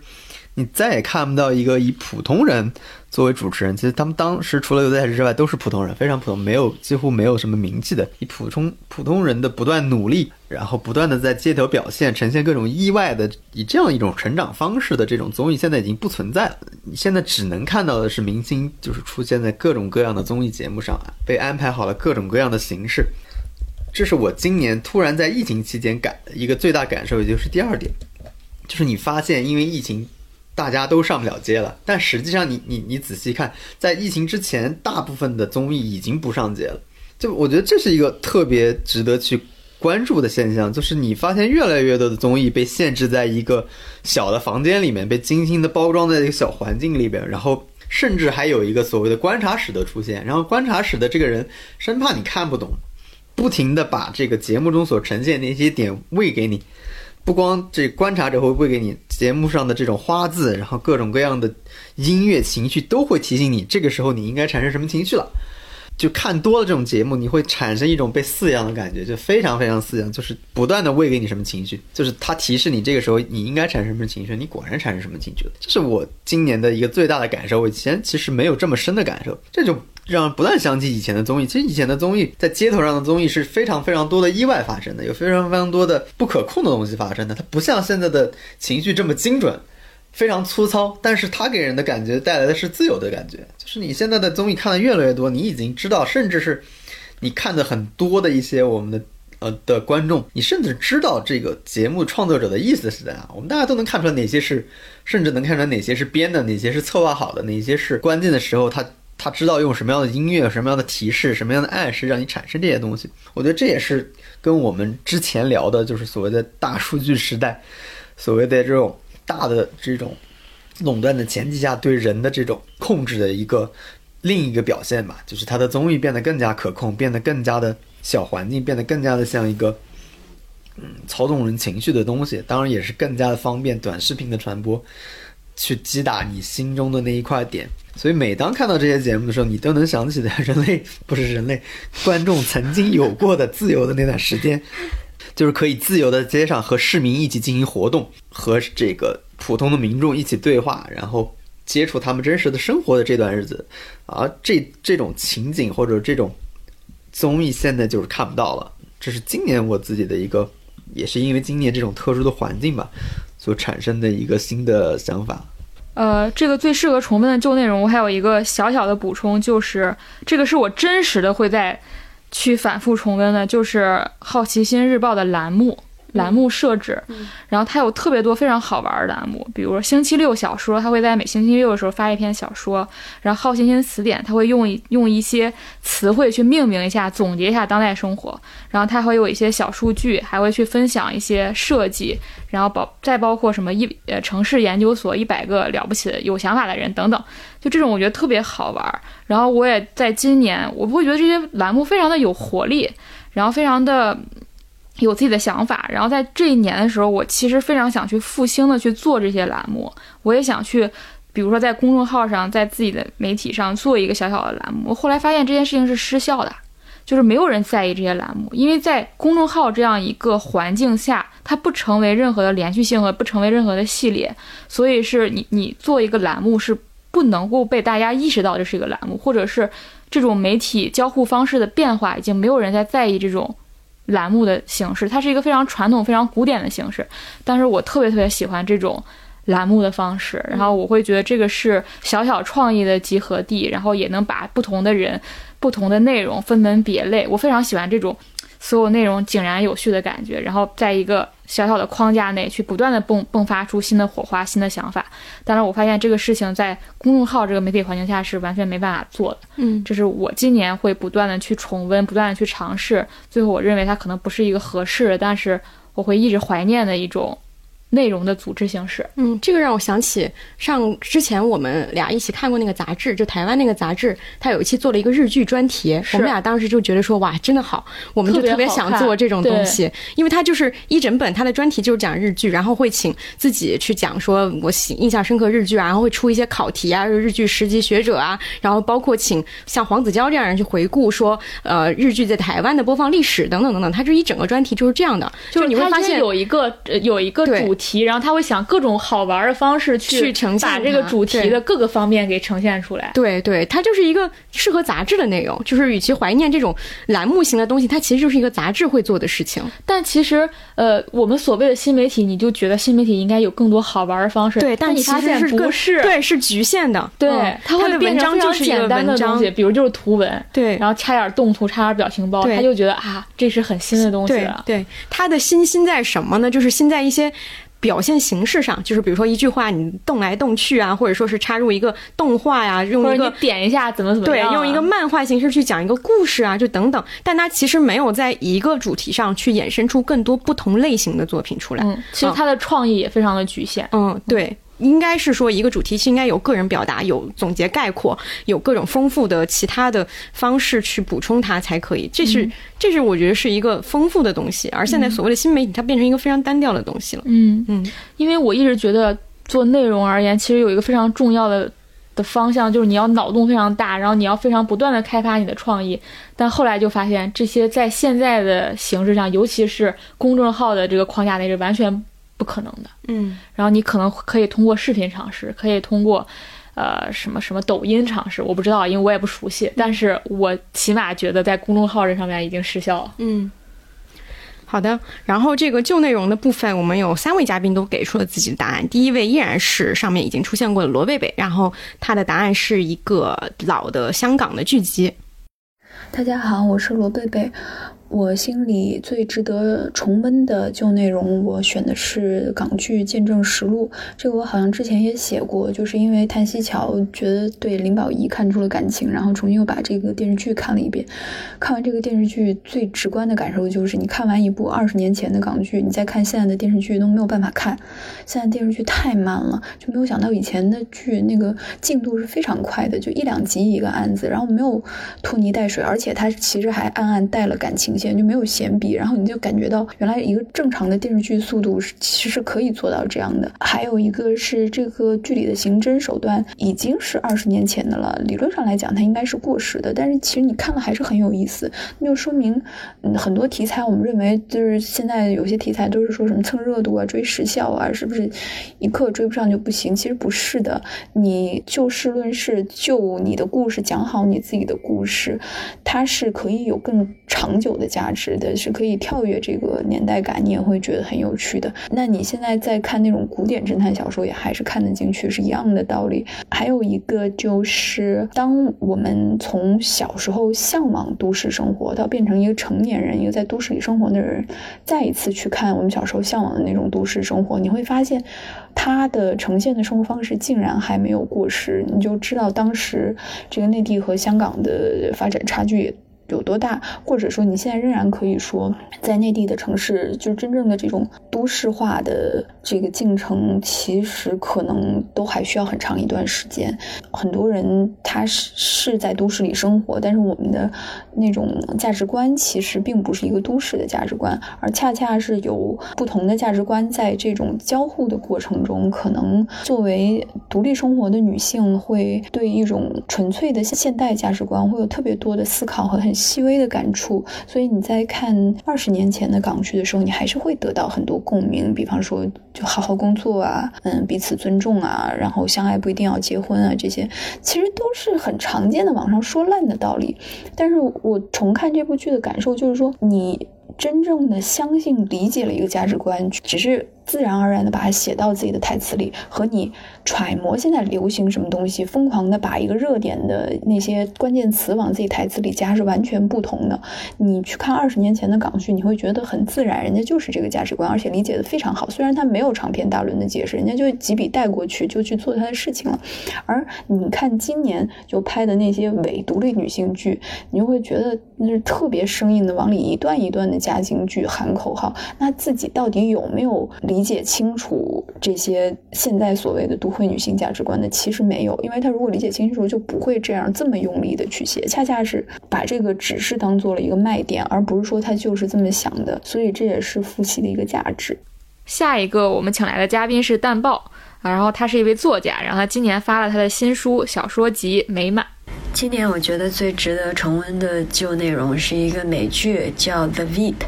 VIP 就是副总统的意思，然后这部美剧是二零一二年到二零一八年播的，一共有呃七季。我觉得前面几季比较好看，到第六季、第七季我也没有坚持看了。那前面几季真的是特别搞笑，它讲的是呃一个女的副总统，就美国副总统了，非常偶然，总统不能履职了，副总统临危上任就成了总统。之后呢，又面临着新的大选。那他尝过这个权力的甜头之后，他也不愿意放弃，就想一直当总统。然后这是不是一个正剧？不是白宫群英那种，它是彻底的喜剧，特别搞笑。然后人都很脱线，然后每个人都神经兮兮的。那搞笑的就是他那个这里边政治的混乱丝毫没有妨碍这些人的野心。然后你看到大选，看到日常的嗯白宫的运作，然后看到从参议员、众议员。到这些政治的活动家，到这些资本方各种各样的人是怎么样轮番像小丑，又又是那种可以理解的小丑，还挺搞笑、挺可爱的这样的一个状态在生活着。然后，但是稀奇古怪的是，无论是白宫还是美国，也就这么就。运行下去了，你看完会觉得白宫这个地方品牌战略都不错，市场也不错，但是他们好像需要一个好的运营。另外就是我觉得这部剧的女主角特别好，她是叫做 Julia Louis Dreyfus。他是呃周六夜现场出来的，在那之前他在芝加哥的 Second City 这样一个即兴表演的喜剧俱乐部里边登台演出，等于是咱们说一个脱口秀和小品女演员，后来成了这个喜剧的这种担纲的女演员。她也是可能是美国这类女演员里面比较头筹的一位，我很喜欢她。她比如领各种奖的即席发言也都挺好笑的。嗯，然后这部戏今年我觉得值得重温是，嗯，一方面你看全世界的政府都挺混乱的，在这个全球疫情之中，可能除了中国，嗯，另外一点是，就是今年美国恰好总统大选选出来了一个女性的副总统，那这个不是最重要的，而是在这些大选里面，你看到这些政治人物的野心和他们时时闹笑话的状态，然后你就觉得这个制度啊，能够存活下来也真的是万幸。嗯，然后好像这个制度也有一套那种百足之虫，死而不僵的这个意思，所以喜剧感很强，就现实喜剧感很强。那你就看这样一部剧集，我觉得是今年很、很、很、很值得去看看。接下来来分享的嘉宾呢是杨宙老师，他是人物杂志的记者，写过很多非常精彩的报道，然后也非常喜欢我们播客。现在我们来听一听他给出的最值得重温的旧内容。我的最值得重温的旧内容是，呃，一档香港的一个访谈节目，叫《今夜不设防》。这是一个三十年前的节目，大概是八九年到九零年之间。然后有三个主持人，分别是黄沾、倪匡和蔡澜。在 B 站上可以找到大概有一百来集，然后采访了当时香港的各种各样的明星。我可能是以前很小的时候看过，因为我本身是在广东长大，然后会看一些粤语的一些香港的一些节目。就那个时候并不觉得有什么非常特别的。但是现在我就是某一天偶然我又点开一集的时候，我会觉得天啊，就是原来那个时候做访谈节目还可以是这样的。我当时应该点的是他们那个播放量最高的几集，比如说有一集是张国荣，然后在这集里面你就可以看到他真的就是非常放松的垮垮的躺在沙发上，然后跟他们几个主持人每人拿的那个红酒杯，然后再聊，就是什么都愿意聊。他会聊自己的以前的恋爱经历，然后也会去直接评价他合作过的一些演员，比如说周润发、王祖贤他们演技到大概什么水平，然后也会说他们一些不好的话。然后他每次说起的时候，就会说，反正这个节目就是今夜不设防嘛，我就我就一定要说真话，我不管怎么样，我今晚就是会说最真实的话。然后也会有说到非常多他们刚出道的一些细节，比如说那会儿刚签广播电台的时候，比如每个月拿到一千块的港币的工资，会花五百块钱去住宿。然后会谈到他自己在衣食住行面这里面排行是属呃住衣食行还是什么我忘了，大概是这么一些很细节很细微的一些故事，包括他最早的时候在成为歌手之前是在哪卖牛仔裤啊，然后家里面怎么样？我记得前阵子好像还有一条。呃，是关于关之琳的，在微博上突然也被人转起来，就是关之琳当时跟他们三个说，他什么都做过，什么在在感情这个领这个领域里面，他什么都尝试过了，包括跟人结婚、跟人离婚，然后当过别人小三。就我会觉得这个节目可能最大的价值就是它真的很真实，就是人在里面都是至少我觉得会在最大的限度里面讲自己能说的真话。而且我又觉得人就应该这么讲话，像在里面他们各种比较自由松散的样子，我觉得现在其实非常非常难看到。就是你真的是作为一个人跟那几个三个大哥聊天，然后也不只你不只是一个人设或者是一个商品，不需要去考虑瞻前顾后自己的一些行为，就是一种非常轻松、非常真实的一种自由的感觉。其实《今夜不设防》呢，其实是一个更老版本或者更经典版本的《锵锵三人行》。对。然后接下来又是波米老师，然后这次他带来的是一个纪录片。旧日重温呢，我说一个挺有意思的纪录片吧，但其实也是我今年才看，但是呢，它绝对是配得上是所谓的这个。旧日重温的这么一个事儿，它是什么呢？这个片子是个纪录片，叫做《普京的见证》。这个纪录片啊，其实它里面的所有记录素材都是来源于普京。在第一次总统竞选时候的这个宣传片的物料，就宣传片的影像素材。这个片子的导演特别传奇，他原来就是普京第一次竞选时候的这个所谓竞选宣传片的总导演。你懂我意思吧？就跟说咱们这儿好多这种喉舌似的，就是说白了，给这给这政府对拍这。纪录片拍宣传片用的，所以当时呢，他其实也拍了很多，就是说白了，你给总统竞选拍这个宣传片，就是歌功宋德被，拍了很多这些东西。当然了呢，也留下了很多最后没被剪进当时吹捧普京宣传片的一些边角料。但这个人非常有意思呢，因为呃，第一次普京竞选总统是两千年，距今已经就是二十年前，在这期间呢，就将近二十年期间呢，其实普京呢也是。把身边的很多人呢，就是一轮又一轮的清洗，而这位普京见证的纪录片导演，就是属于被驱逐出权力中心，最后呃好歹捡了条命，然后就流放的这么一个人。他流放的地点呢是原苏联的加入加盟国，就是拉脱维亚。所以后来呢，他等于是在流放之后，也说白了跟普京反目成仇之后，他就把原来他自己带的这些当时非常珍贵甚至是机密的普京竞选的这些。宣传片的物料啊，重新进行了剪辑，然后用这些旧日的物料，等于是做了一个反普京的纪录片。它当中呢，其实就记录了大量的原来普京刚刚当上总统，而且其实是因为一个意意外的原因啊，就是叶利钦临时决定辞职，在那个时候所谓是意气风发啊，向这个纪录片团队，包括向他身边人啊，说了很多自己啊非常理想主义的一些这个政见啊，等于是用。那个时候，普京的影像去对比现在非常贪恋权力，而且还在谋求继续连任的这样一位可以说是独裁者，把他们之间等于是自然而然的进行了一个对比。其实，普京的见证的导演就是在做一个让所有人都重温旧日的普京到底是什么样的这样的一个动作。所以，在我看来，这个纪录片是非常值得一看的。啊，当中也有非常多的这个有趣的细节，比如说，普京他一上台的第一件事情就是把原来已经被废除的苏联国歌的旋律重新拿回来，修改为俄罗斯的国歌啊，其实就是为了唤起大家的那种大国梦，尤其是底层民粹的那种大国梦。当时其实他把国歌恢复这件事情，甚至连叶利钦他都没有招打招呼，就叶利钦当时还活着呢，然后里面也直接捕捉了叶利钦的不满和叶利钦的意见。其实那件事情是让很多当时俄罗斯的自由派的知识分子非常非常愤怒的一件事情，包括这个纪录片的导演。就在这个拍摄的过程当中，就跟普京就这件事情发生了争论。你但现在你看那个纪录片，你都觉得不可想象，就是说你居居然当时有有人敢跟普京争论。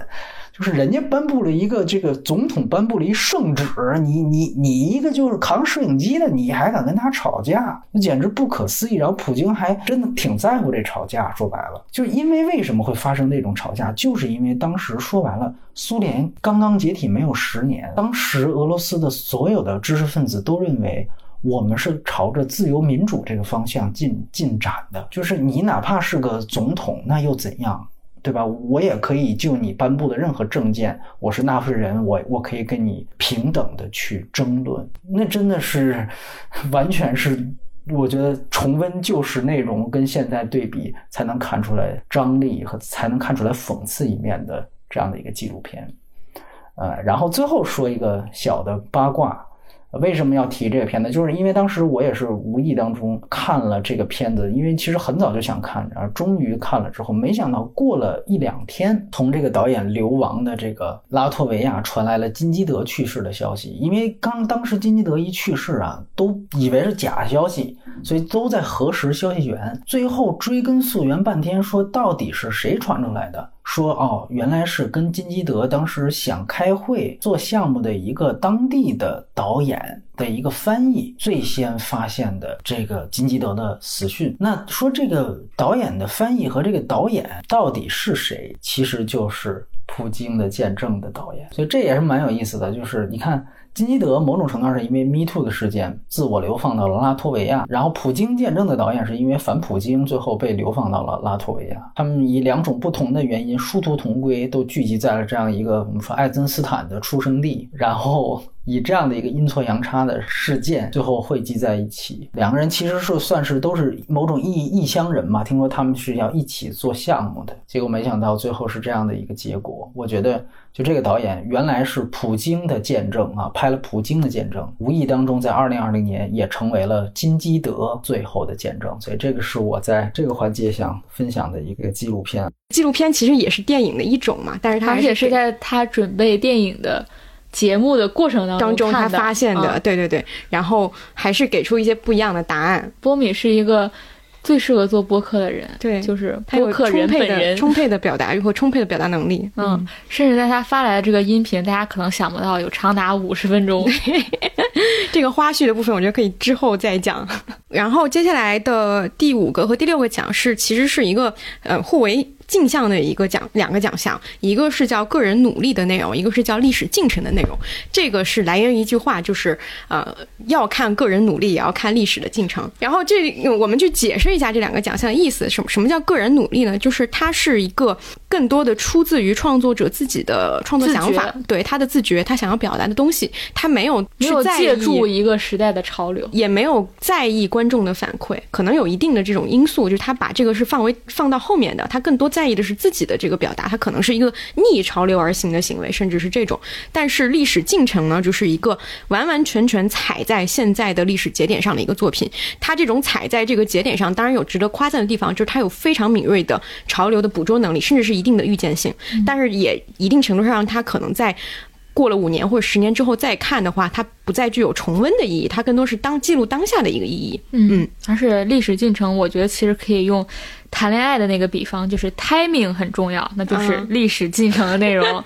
个人努力呢，就是无论时代潮流如何，我不管这个时代流行什么不流行什么，我就是要做这个。嗯，对。好的，那我们就从个人努力的内容开始说。个人努力内容，第一个想说的就是《说唱新时代》这个综艺节目啊、为什么说它是一个个人努力呢？是因为到今年其实有大量的有三档说唱节目，就是你能发现说唱这个类别，它在选秀这个呃综艺节目上其实是已经一个是已经是一个做做烂的的内容，对。嗯然后，但是这个节目它做出了很多新意，全部。基本上大部分都依赖于这个导演有自己的表达，他其实是有更多的社会的议题想要表达的东西，包括我们像在广播电视报里也有提到过这个内容，就在于说导演自己他是想要找出时代创作者，他有这样的一个意图。这个只是说这个创作的形式变成了一个说唱的形式，他让人发现了说说唱也可以创作出一些跟时代议题呼应的内容，包括于真的那几部关于女性的一个歌曲，包括盛代的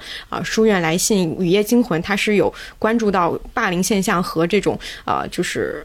豫章书院这样一个社会事件，就是其实它是有大量的空间去可以做这种东西的，它拓宽了人们对于说唱的一个呃固有印象。大家可能以前固有的觉得说说唱就是一个愤怒的表达，是一个讲金钱、女人、房子、车子这样的东西啊、但是说唱新时代里面很多会去讲的更多的是爱与和平啊，或者说是个人小小的一些困惑啊等等这些东西，它都在里面会有丰富的呈现。所以它虽然是一个作烂的内容，但是它做出了一些超越于呃这个时代对它的一些设定的东西，这是我觉得他个人努力的地方。嗯，而且我其实觉得说唱新时代那句 slogan 已经把它的这个主题给阐释的非常的准确了，其实就是万物皆可说唱。其实它就是让说唱回归到了发声的本质，然后这个是在比如说我们的当下其实非常非常稀缺的，然后反而是这档节目去做出了这样的一个表达。嗯嗯。然后我的个人努力内容是一部刚刚上映不久的电影《拆弹专家二》。我觉得它特别符合这个奖项的地方，就是它其实是我们这个时代里多个示威力量的再现。比如说这种正宗的港式警匪片的回归，我们已经很多年没有看过了。再包括在今年影院停工一百七十八天这个背景下，让你非常强烈的感受到影院复兴的这个意义。再包括就是作者表达性的重要，以及它是一个非常强烈的表达痛苦和愤怒的影片。最后就是它其实整个故事是围绕着一个体制内的弃子展开的，他对这个体弃子表达了非常强烈的悲悯和同情。然后这部电影我觉得很特殊的地方在于它兼具了娱乐性，然后可以解读的符号性，包括它的政治隐喻，以及在当下的各种的时代的阐述意义等等，以及它还是一部商业大片，它把所有这些内容都放在了一个框架下，它依然成立。它就让我想起去年当时戴锦华老师点评点评《寄生虫》的时候，他说过一句话，他说。呃，一种批判性的、审视性的立场，其实并不一定和市场相冲突的，关键是在于你如何表达它。他说，如果一个批判性的内容就一定被市场排斥，其实就说明你这种批判的无效性。我觉得这个放在《拆弹专家二》也是非常非常准确的。然后，我觉得这部电影尤其适合在二零二零年的年末来观看。这个年末不光是这种整个这一年的这种末世感，也包括这一年发生的各种。不在这里具体展开的时事，它的片子当中有非常多的意象，其实是是值得你细细品读的。比如举起双手举起横幅的刘德华，“用完即弃”四个字，包括他书架上红就是镜头一扫而过的《水浒传》，包括他最后是用红色密码解开了这个恐怖主义的锁，再包括代表着与外部世界发生连接的青马大桥整个垮下来，然后激起了巨浪，这个巨浪。有，它有一个画面，就这个巨浪冲向了这个两岸非常密集的这种居民区和两边的大楼。我觉得有一部非常纯正的香港电影发出那句“我不是风，我只是痛”的呐喊，我觉得不枉对这一年有在很多层面不可言说的一个纪念。所以我觉得这个片子，我也非常欢迎大家在这种深夜大兵的爽感之外，然后带着我刚才讲的这些视角去体会一下。嗯。然后我再说一个个人努力的内容是今年的韩剧《秘密森林二》，然后这个韩剧之前广播电视报和我微博上都有讲过，我是觉得它在今年，尤其是一个，尤其是放在韩剧这个品类上，是一个足够特别的一个作品，它也足够的呈现出编剧的能力，编剧李秀妍的个人取向和他个人想要表达的价值观。因为这个作品的特殊性在于，它作为一个十六集的韩国剧集，它在前十三集都非常的。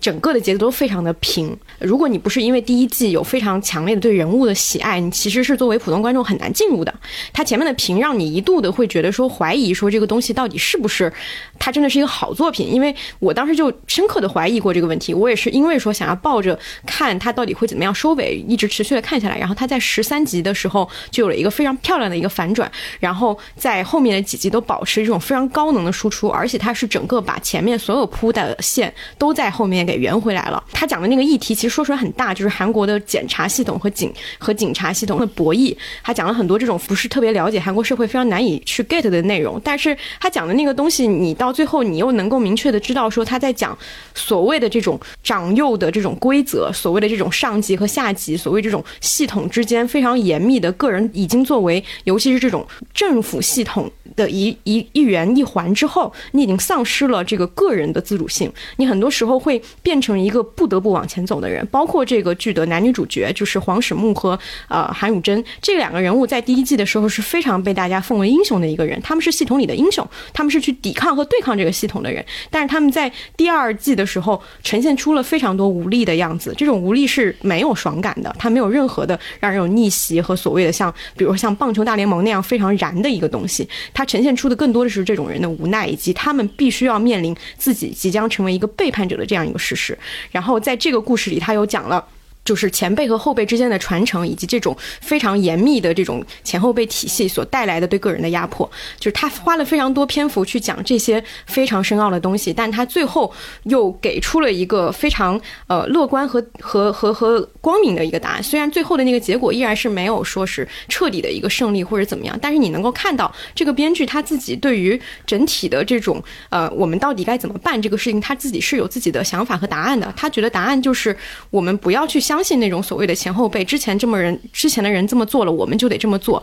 而是要相信我们应该永远要做对的事情，不是说我们的我们的对立面就一定是我们的对手，我们也可以，你是检察啊，你是警察，我是检察官，我们其实是朋友，就是他。还是呈现出了非常多细节的人物关系里是带有希望的，呃，这也是我觉得，嗯，这个东西放在韩剧的，尤其是韩剧这么一个高工业化，它对于所有的一些套路、人物设置、呃，爽点的设置、情节的转折，整个的行业已经非常非常熟练的时候，李秀妍是一个足够特别的一个存在，因为他阐述的就是说，组织和社会其实都是由人构成的，在人的基础之上，你才会讲到其他的什么前后辈、什么职级长。幼这些不同的理念，这些东西，然后只有人才能真正的对抗恶，是呃，我觉得是这是呃，他肯定是一个个人表达的东西，它是一个个人努力，然后我也很期待说他能够把这个系列再继续的做下去。今年的韩国确实很有意思，你发现又有《秘密森林二》这样的作品，然后也有《顶楼》这样的作品，他们能同时在同一个时间段，在同一个国家里出现。嗯，我觉得《顶楼》这样的作品会永久的存在于韩剧当中，对对对对，而且它真的是一个收视爆款。我觉得他们俩就是一个在两端的一个东西。对，下面就进入我们的一个对照的与之对照的奖项——历史进程奖。嗯，其实这个奖有点像骂人。对，不要这么说，还没骂呢。你这本来就不太好聊。对，但这个奖其实设置出来，它其实有那么一点嗯，很微妙的感觉。对，因为上一个是肯定是我们都在夸的，那与之相对的，它上一个就是。我与时代有一种对抗的感觉啊，就你时代是那样，但我是这样的。对，这个就有时代怎样我就怎样。这个就是我是弄潮人，对，弄潮儿，站在时代浪潮上，与时代滚滚向前，站在车轮上，而不是被压在车下。这就像那句话，就是人啊，还是要顺势而为，就会在这一部分当中体现出来。对，这个王老师先讲吧。对，部分内容我推荐的是《乘风破浪的姐姐》。因为浪姐其实是，嗯，大家看一下今年的背景，今年其实大的背景就是全年都是在一个极度关注女性困境的这么一个背景下，不管是报道，然后电影、电视，还是各种各样的综艺啊，或者是各种各样的脱口秀，其实都在关注这个东西。我印象很深的就是在这个呃《乘风破浪的姐姐》上映之前，在豆瓣上就已经建立一个组，那个时候你。你就已经看出了一点迹象，就是这个节目必然会红，所以说明他在这个节目的策划阶段，或者做在节目这个未上映之前，已经做了充足的这个呃策划，就是我针对的是某一点，就是当时的我我的印象中，他是针对比如说三呃三十岁、四十岁这样已经对三十加，尤其是那段时间的新闻，就是很多这个年纪的女演员接不到像样的作品嘛，就是他们的呃职业困境，就是他们没有办法像一些小花一样，或者是那些更年轻的女演员接到，因为现在这样的作品非常少。所以我印象中，它是为了专门的呈现这部分人的特点而专门的设置的这么一个栏目。所以它最大的呃特点就是在节目没有播出之前就已经红了，这是我给我印象非常深的一点。所以他其实已经很久没有遇到那种万众期待的。对，因为很少有这个综艺在之前你就已经能够肯定，包括这今年做了那么多的选秀节目，没有一档可以说是说。决定就是你可以确定在节目播出之前，这档节目一定会红。但是《浪姐》这个节目在播出之前就已经非常受受到非常多的关注，然后几乎就是第一集播出就已经呃成为了一个当时的爆款了。嗯，而且它第一期播出的时候，你会觉得它完全超出了你的期待，这个也很难做到。嗯，说明他在前期的策划和这个对于实时热点的把握上，我觉得做得非常好，就是节奏也踩得非常好。嗯。就是不是说一个栏目策划很久，当那热点都已经过去了，你才上映，它是真正好好踩到了当时的的热点上面。当然也跟今年一持续了一整年的这种，嗯，关于女性的讨论，关于这个性别之间的讨论是有关联的。所以这一点，我觉得是今年最大的一股浪潮上开出了一朵 奇葩花朵。对，我顺着王老师说，就是围绕着。就是比如说，今年所谓的女性议题是一个非常核心的，所有内容都围绕着之去做嘛。然后我觉得围绕着这个女性话题的内容，基本上可以分为三类。第一类，我觉得就是非常好的真正的女性议题的表达，比如说一些脱口秀，比如说。微博上的很多 Me Too 事件，包括月经贫困引起的一一系列的讨论，包括当时那个最美逆行者引发的讨论等等，这都是我认为非常好的真正的女性议题的表达。我觉得第二类是它是把它当做一种社会热点或者说情绪的痛点去包装成的一个产品。但包装成产品的问题就是它一定会有 bug 和槽点。我觉得放在这里的就是我们刚才提到的《乘风破浪的姐姐》，包括我们接下来要聊的《三十而已》，都是属于非常成功的产品，踩中了这个热潮，踩中了这个热点，然后它一定是及格的，但它一定是有各种各样的漏洞的。嗯，因为它真正的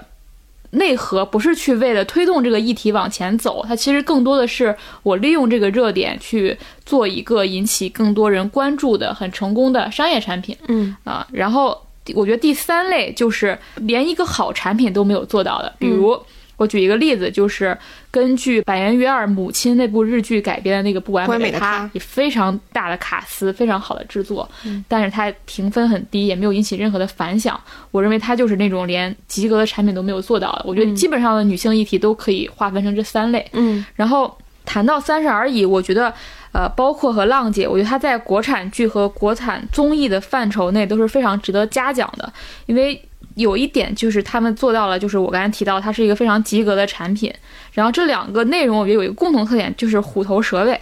就是。前半段我们刚才提到的很多，其实都集中在它的前半段，然后它其实后面有大量非现实的内容，比如说《三十而已》，其实它整个的结尾就是三个人其实都没有能力改变现实，其实都是一种不同意义上的逃避。嗯，但是我觉得它作为话题剧，它前期有一些所谓的奇观，比如买包啊这种太太上太太圈等等，它引起了大家的关注，也引起了一些现实意义讨论的可能性。但它到后期之后，其实又快速的进入到了一种非常。狗血的俗套的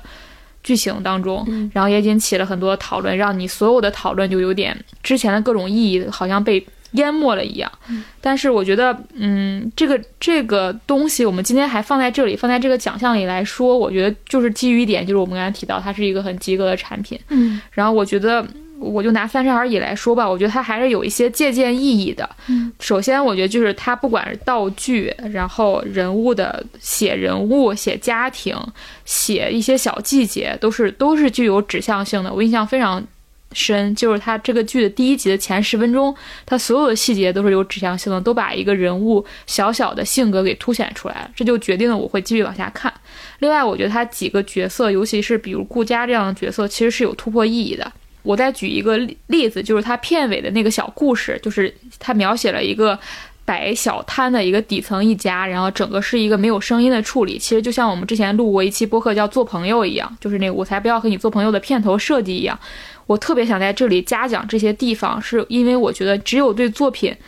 足够真实，然后只有你。非常强烈想把这个东西做好，甚至你有一种所谓产品经理的思维去做这些东西，你才会在这些非常角落的地方下功夫。不管是片头还是片尾，都用整个创意，用一个整套的包装去表达，包再包括它跟二十不惑的联动，我觉得这都是非常好的地方。这些地方都说明了它是一个有好的产品，它是用产品经理的思维去做它。我觉得就像刚才我们讲到迷雾剧场所所说到的那点也是一致的，就是。精品剧所谓的这种特别依靠创作者个人天才性的东西是很稀缺的，但是如果这种产品思维能贯穿到我们很多的剧集当中，我们市场的这个底线是会被拉高的。嗯。啊，我觉得《三十而已》就是这样一部剧，对，它是来拉高那个整体的底线的，而并不是头部的那个那个最耀眼的剧。是的。就是呃，包括刚刚说的这两个东西，它其实有一个特点，是在于为什么它会有一点虎头蛇尾，是在于刚开始它是以一个群像的方式去切入的，但是你会发现到最后，它都沦为了一个个人讨论的一个空间。包括像浪姐，最后我们会去讨论每一个个体的女明星她的一个问题，或者说她她们之间的勾心斗角，会沦为这个东西。我们去讨论蓝莹的努力是不是让人觉得很很很难受啊，等等，包包括说万茜的这种人设啊，等等，都所有都沦为了这个东西。包括三十而已到。最后就变成了顾家打小三，就他都会。就是引导观众进入了一个具体的细节，却没有一个整体像刚开始呈现出来那样一个整体的群像式的视角，这是到后面必然会有一点烂尾的一个原因。对，但是不可否认，他一开始的切入点是很聪明，也技巧很高超的。嗯嗯，我我我我其实有点想到，当时近景点评安陵容那个角色用了一句话，他说这个其实反映了作者价值观或者说写作能力的下限。其实我觉得他所谓这种后期的失控，就是因为他对这个议题的挖掘和思考没有那么的深入。如果他足够深入的话，他这个产品会非常完整。对，但正正是导致它就是一个及格的产品，而不是一个非常高超的表达。嗯，所以它就导致这种情况是必然会出现的。我觉得接下来可能还会出现很多类似的剧，就是你。刚开始看觉得不错，是蛮有想法的，但最后你也是只是觉得它是一个集合的作品，而不是一个非常好的剧。我觉得是都会是因为这个问题。因为这个就像你刚才说的，它就是第二类产品，它的义务就在于呈现出这些奇观，它其实并没有意愿或主观上并没有就继续的解决或者或者推动这个问题。那到这部剧的中间或者后半部分，节奏自然就因为你不可能一直去呈现而不去解决，或者一直去展示而不去推动。对，所以但他其实又没有能力去真正的把这个问题解决。对，所以为什么只有前面会好看？因为前面他花了大量的功夫，包括你说的很精致的很多东西去呈现，在呈现这一点上，我觉得国产的编剧已经做得非常出色了。但是在如何把剧情继续推动，如何把人物继续推动，如何去思考，如何去真正的解决女性的这些问题，我觉得不光是三十而已，包括浪姐也一样。是，就为什么后面会失控，就是因为。一直的呈现是不可能的，不可能用一直呈现的方式，你必须用一种方式去，你你得去思考这个问题，如何去解决这个问题。所以这个可能是未来，呃，这种类型剧，我觉得是有可能好看，也是希望他能在这方面做出更多的努力的地方。我觉得这样我们就会能看到更多的，就不不光在奇观上得到展示，不光在这种消费这种呃戏剧性上，尤其是能从一些。他对这个问题的探索，他对这个问题的挖掘，获得一种更新的体验，我觉得这是可能是未来国产剧可以做到的。我只是也许是呃很多人没有这个意识，或者我们的目前的环境只要求你把第一步做好了，这部剧就可以红了，呃，接下来的步骤就不去做了。所以我觉得这个是还是有很有嗯提升空间的一个地方。那我们就是第六个奖就讲完了，然后接下来一个奖是，其实去年也有类似的，去年我们那个奖项叫抚慰社畜的内容，就是限定的非常具体。但是今年我们发现，不只有社畜需要安慰，所有人都需要被安慰。所以接下来一个奖叫最抚慰人心的内容，最抚慰人心的内容。这个其实我想了很多，因为。嗯，可能在生活里具体当中会被嗯很多内容抚慰到，其实蛮多的。比如说像今年看的很多剧，包括像啊《机智的医生生活》这种，包括甚至连棒球大联盟的燃，它也其实是一种抚慰人心。但是我想提的一个是，也是今年已经说过的一个东西，是因为什么？是因为我最近十二月的时候，其实看不进去任何新书，但是但是我又把一本旧的书拿出来再重新看了一遍，就是《正常人》。书和剧放在一起都是属于抚慰人心的内容。呃，其实很奇怪，因为这个故事不是一个特别，就是所谓的很温情、很很大团圆，不是一个那样的故事。我记得是应该是《纽约时报》它评就是今年的十大剧集的时候，它形容这个剧，它就是说是这是一个沉重而复杂的爱情故事，它是以一种最好的方式把你的心碾碎。是这样的一个形容词，我觉得是非常准确的，在于说这个故事它是足够深入又足够私密的。你在观看这个故事，包括是在小说和呃电视剧的时候，你其实是有一种在一个被这两个人的情感包围的一种状态里。你在这种情况下，你其实是更好的是呃体会到了这个。剧集和这个文本传递给你那种非常非常细腻的情绪，这种细腻和私人的表达是很多呃相对比较大型、比较宏大的一些呃作品其实是很难给予的。这是我觉得呃抚慰人心，我觉得这是一个相对主观的一个内容吧。就是当我这十二月又重新开始看这本小说的时候，我依然觉得非常非常舒适，就是让我觉得这个东西它。可能一段时间内都会成为一个提供力量的一个来源，就是他描述了一种可能性。他的这个名字“正常人”，其实我觉得他的意思不是说，呃，很俗套的是一个爱情故事，让两个有缺陷的人就是变成了一个正常人的样子，而是说，正是因为这个故事里描述了这种爱情关系的独特性和稀缺性，他让这两个人其实都是有一定缺陷的人，他们确认了自己可以一直在对方。面前保有这种缺陷，我觉得这个是非常难得的，就是呃，他证明了这样一种所谓的成为不正常人的可能性，反而是这个正常人所带给我的一个信息和意义。王老师的内容其实可以跟正常人有一个很好的呼应。对，正常人讲的是可能是真心，然后王老师的这个内容讲的是假意。对，我的呃抚慰人心内容还挺奇特的，我自己很吃惊。那当时看。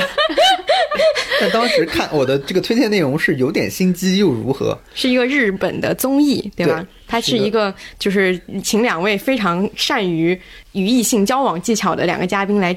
解读这种两两性相处的一些小技巧，对吧？对我当时看的其实是有一种很亲切和熟悉的感觉，那种感觉是什么？就是你回老家，你发现你的那些亲戚还是那个德行，但是呢。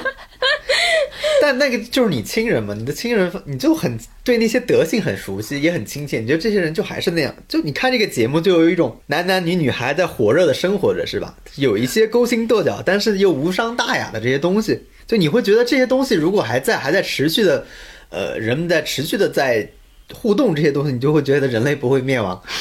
这就是给我的一种一种感受，就是一种就是华妃那样的高能量。对，就是一种小的，嗯。热火小的热火朝天的东西，就是你发现哦，人类居然还在为这些事情去担忧，为这些事情去努力，为这些小的事情去呃斤斤计较，你就会发现人类这个时候其实过得还可以，嗯是吧？就是一个呃没有上升到需要关注生死存亡的东西，还在关注这些细小的细碎的，嗯，呃，更像是生活本来的东西的一些东西。所以这部综艺当时我看了就还挺开心的。这个让我想起我们那时想那个拼多多名媛，就是他们就是拼那个宝格丽下午茶那个。其实我当时看到那个新闻，我也是这样的感觉，就是觉得他们很有生命力。嗯，他们在就是争取或者说是为一个他们明确的目标所努力。这个东西是大部分现在年轻人都已经丧失的。对，包括一些比如什么大师去世的时候，大家发发他的书啊，发发他的名人名言啊，其实我都不是特别厌烦，因为我觉得。文艺这个东西，哪怕你去追求一个身形，对我觉得也挺好的。对啊，就是我觉得所有人这种反这种反客气特别没有必要，是在于在更大的这个范围里去追求文艺，去爱读书，这本来就是一件非常小众的事情。只是因为你的圈子里都是这样的人，你就会觉得他们很很虚伪，很在这里就是等人家去世了才在这里装文艺什么。但是其实放到更大的范围里，根本没有在意这个东西，再被强调都不为过。嗯嗯。而且我就去做这个行为本身，它也挺美好的。对，就是哪怕这个美好带有一点点虚假。对对对对对。我选的最抚慰人心的内容是一支 vlog，就是日本的一个 YouTube 博主浅葱喵。然后那个 vlog 叫第五千字的今天，当时在微博上也很多人转了，估计大家都看过。然后其实那个 vlog 呢是蛮给你惊喜的，因为你点开之后，你会马上陷入它非常琐碎的那个叙事当中，你不会想到它后面可能会有这样一个大的反转。它其实就讲的是他每天都在过重复一模一样的生活，好像就像那个电影《土拨鼠之日》一样，你逃不掉这样的生活。但直到最后一天，他开始做出一些微小的改变，然后整个有了一个全新的生活，或者全新的对生命的体验。我印象最深的一个细节是，当时他手臂上会有那个数字嘛，记录说这是多这是多少天。嗯，然后当时有别人问他说那个三三七八是什么，然后他说那是我努力生活的次数。嗯我当时特别被这个细节感动，然后我想在这儿分享一个我自己的经验。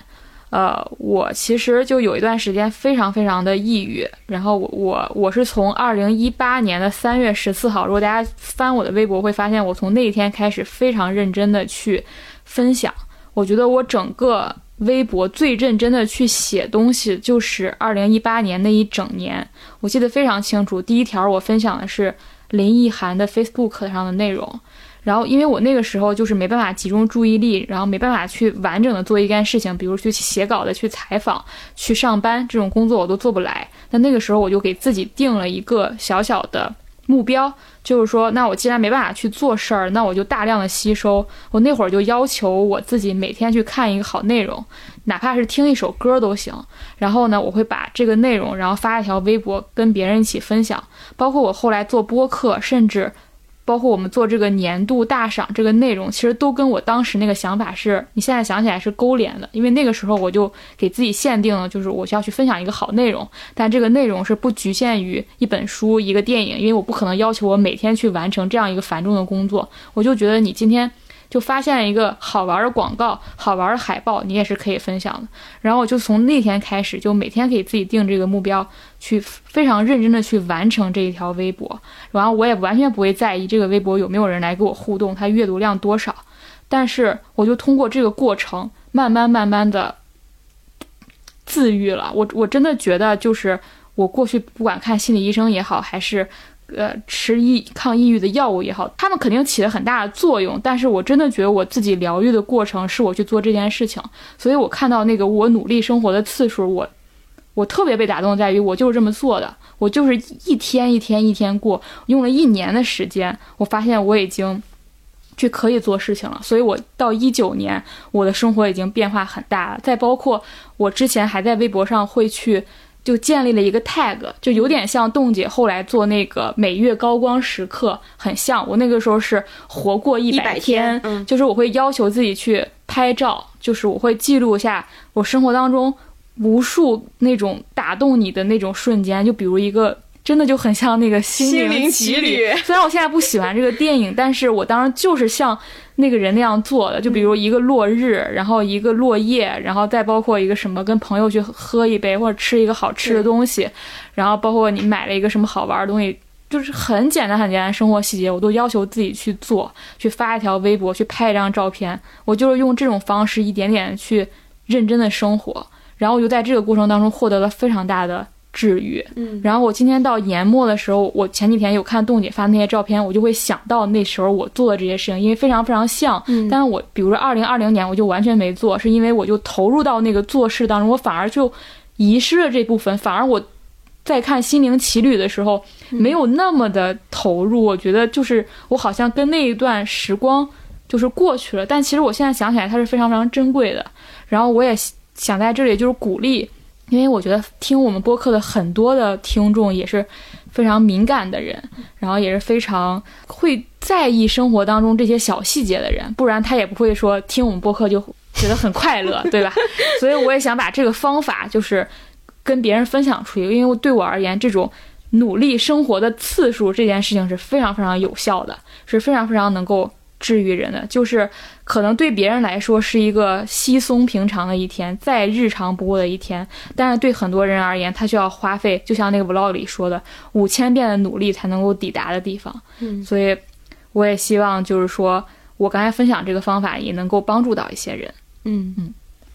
好的，这是三个我们相对比较正式的介绍。其实还有一些小的点可以跟大家分享，嗯比如说我们今有一些内容是我们想起来是一想起就会笑的内容。而且我觉得就是不把它分享出来都已经。对不起，这样就 就其实它不是放在这里不是最合适，但我们也要硬找一个奖项把它塞进去。对，一个是何振宇和黑客的聊天记录，何振宇算是韩国影视圈顶流，顶流就是电影电影明星里的非常 top 级的人物，然后一直也非常敬业。然后爆出来之后，之后有爆出一个完全让人意料不到的事情，就是有有媒体晒出了他跟这个啊、他的手机是被黑了，然后他爆出了他跟黑客的这个聊天记录，然后这个整个的对话就是非常的好笑，甚至在里面发现了新的表情包，就是 Pencil 的那个打招呼那个表情包，还有一个瞪圆双眼的猫。对对对对对，就是整个你会突然感觉到这个人非常的鲜活，他这他这个聊天记录，你能够体现到说，当一个人被一件这么恶劣的事情威胁到的时候，他居然还能开玩笑，居然还能两个人还能聊起来，就非常像一个黑色幽默的一个电影。是，而且这两个人他们。本身的冲突是那样的激烈，但他们的关系又呈现出一种很友好的、彬彬有礼的方式。包括何振宇还会说：“对不起啊，刚才我说的话有点重，不是刚才我不应该骂人之类的。”对对对对对，就是整个这个事情，就是一想起来，他所谓的抚慰人心，硬要扯的话，就是就是你在一种你想象当中非常激烈的关系，你能看到一种新的可能性，就是他他好像在告诉你说，其实很多看似非常严重的事情，也可以用一些很。轻松的方式去化解，因为大家可能你你是黑客，我是被你威胁人，但是其实我们都是人，就是有这样的一种感觉，嗯，就是有一种啼笑皆非的瞬间，就是很荒谬。对，这这里其实我也想 Q 一下那种就是。那种明星爆出来的那种聊天记录，嗯，对，因为我就觉得那些聊天记录里呈现出来那种所谓爱情的那种枯燥、虚假和油腻，每当呈现出这一面的时候，我就会怀念何振宇和黑天的聊天记录。对，我觉得如果你爱情，如果你没有他们俩聊得好，就不要放出来了，好吧？这个点我们之后还会具体展开吐槽。对，嗯，然后另外一个一个就是杨超越。对，在火箭少女的解毕业典礼上的一个、嗯、一段发言。对，现在这后面还有这张照片。后来我就把那张照片打出来，然后贴在我家，因为我觉得它就是我每天的心声。我日是干啥啥不行，跟老板吵架第一名，我每天都好焦虑啊！我一定要做了就骂我，但是我想说，我真的我练了好久了，我一上台我就做，我也是不知道为什么的，我气死了。我两年了，我终于毕业了。所以你有没有发现，在所谓的内卷啊、打工人啊这种词，就是被正式的阐述之前，嗯、其实有很多类似这种表述。就是杨超越这个难道不内卷吗？她女团内卷，对。杨超越这个心态不打工人吗？你还记得他当时有一个非常出圈的视频吗？嗯、他那个队友问他：“你现在你起来，你早上去干嘛了？”他说：“我去上班了。” 我印象特别深，说我我上班还是我打工？他好像用的就这样的词。对他后来还也有很多什么谈恋爱，问他谈不谈恋爱，他说我不谈恋爱，我只想赚钱，我还想买房呢，就是类似这种。对，对他是一个非常有打工人心态的一个女明星。对，嗯。看到这个，他的那种很自然的表述，也会觉得很，还挺拉近了跟对跟跟跟这种所谓明星的距离。对你就会觉得所有人其实都一样，都是打工人。是的，嗯嗯，生活的打工人。你就像打工人这个心，其实打工人这个词原本不是其实是农民工阶层使用的嘛，后来它就变成了一个社会各界所有人都使用的词汇嘛。嗯啊，我觉得是跟这个有关系的，就是这也是今年的变化。对，就大家突然意识到自己也只是一个打工人，普通的，对对，并不是所谓的有什么区别的。就是我觉得今年真是在同时，就像我们之前提到的，意识到的所谓大企业对你的控制一样，你同时也意识到你是被控制的那一方。嗯，就双方的角色都已经确立了，这是在今年是一个特别突出的现象。好的，抚慰人心的内容这部分有好几个呃嘉宾都给我们发来的内容，然后可见大家都非常的在今年需要抚慰。对对，然后第一位是杨宙，的最抚慰人心讲的内容是李文亮医生的朋友圈。我最近是在一个比较偶然的机会，跟我一个记者朋友聊起了李文亮医生。因为疫情期间，我们俩都做过关于他的报道。然后他当时是加了他的微信，所以可以看到他生前的很多公开的朋友圈。呃，当时他就截了一些图给我看。我觉得最打动我的是一条，是他写给他妻子的。他这条朋友圈写的是。我想和你虚度时光，比如低头看鱼，比如把茶杯留在桌子上离开，浪费他们好看的阴影。我那个朋友当时写的是他写到报道里面是他后半句，呃，说他希望一起虚度短的沉默，长的无意义等等。我当时就跟他聊起。我自己是更喜欢前面这个部分的。其实他本身在微博上也记录了非常多的那种日常细节，比如说平时吃些什么呀，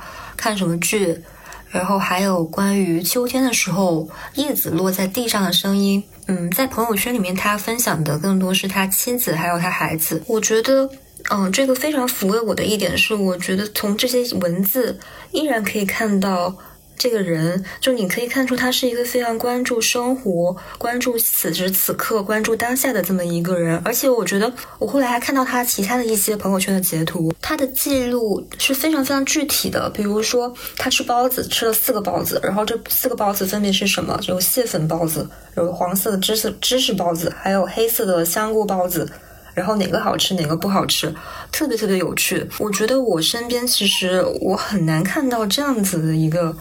人至少在我的朋友圈里面，我好像从来没有见过一个人这么的关注生活，然后记录生活。就我们平时写稿的时候，会经常说你得少用一些像形容词这些虚词，然后多用一些名词、动词啊这些实在的词儿。然后我看到他写的这些内容的时候，我真的会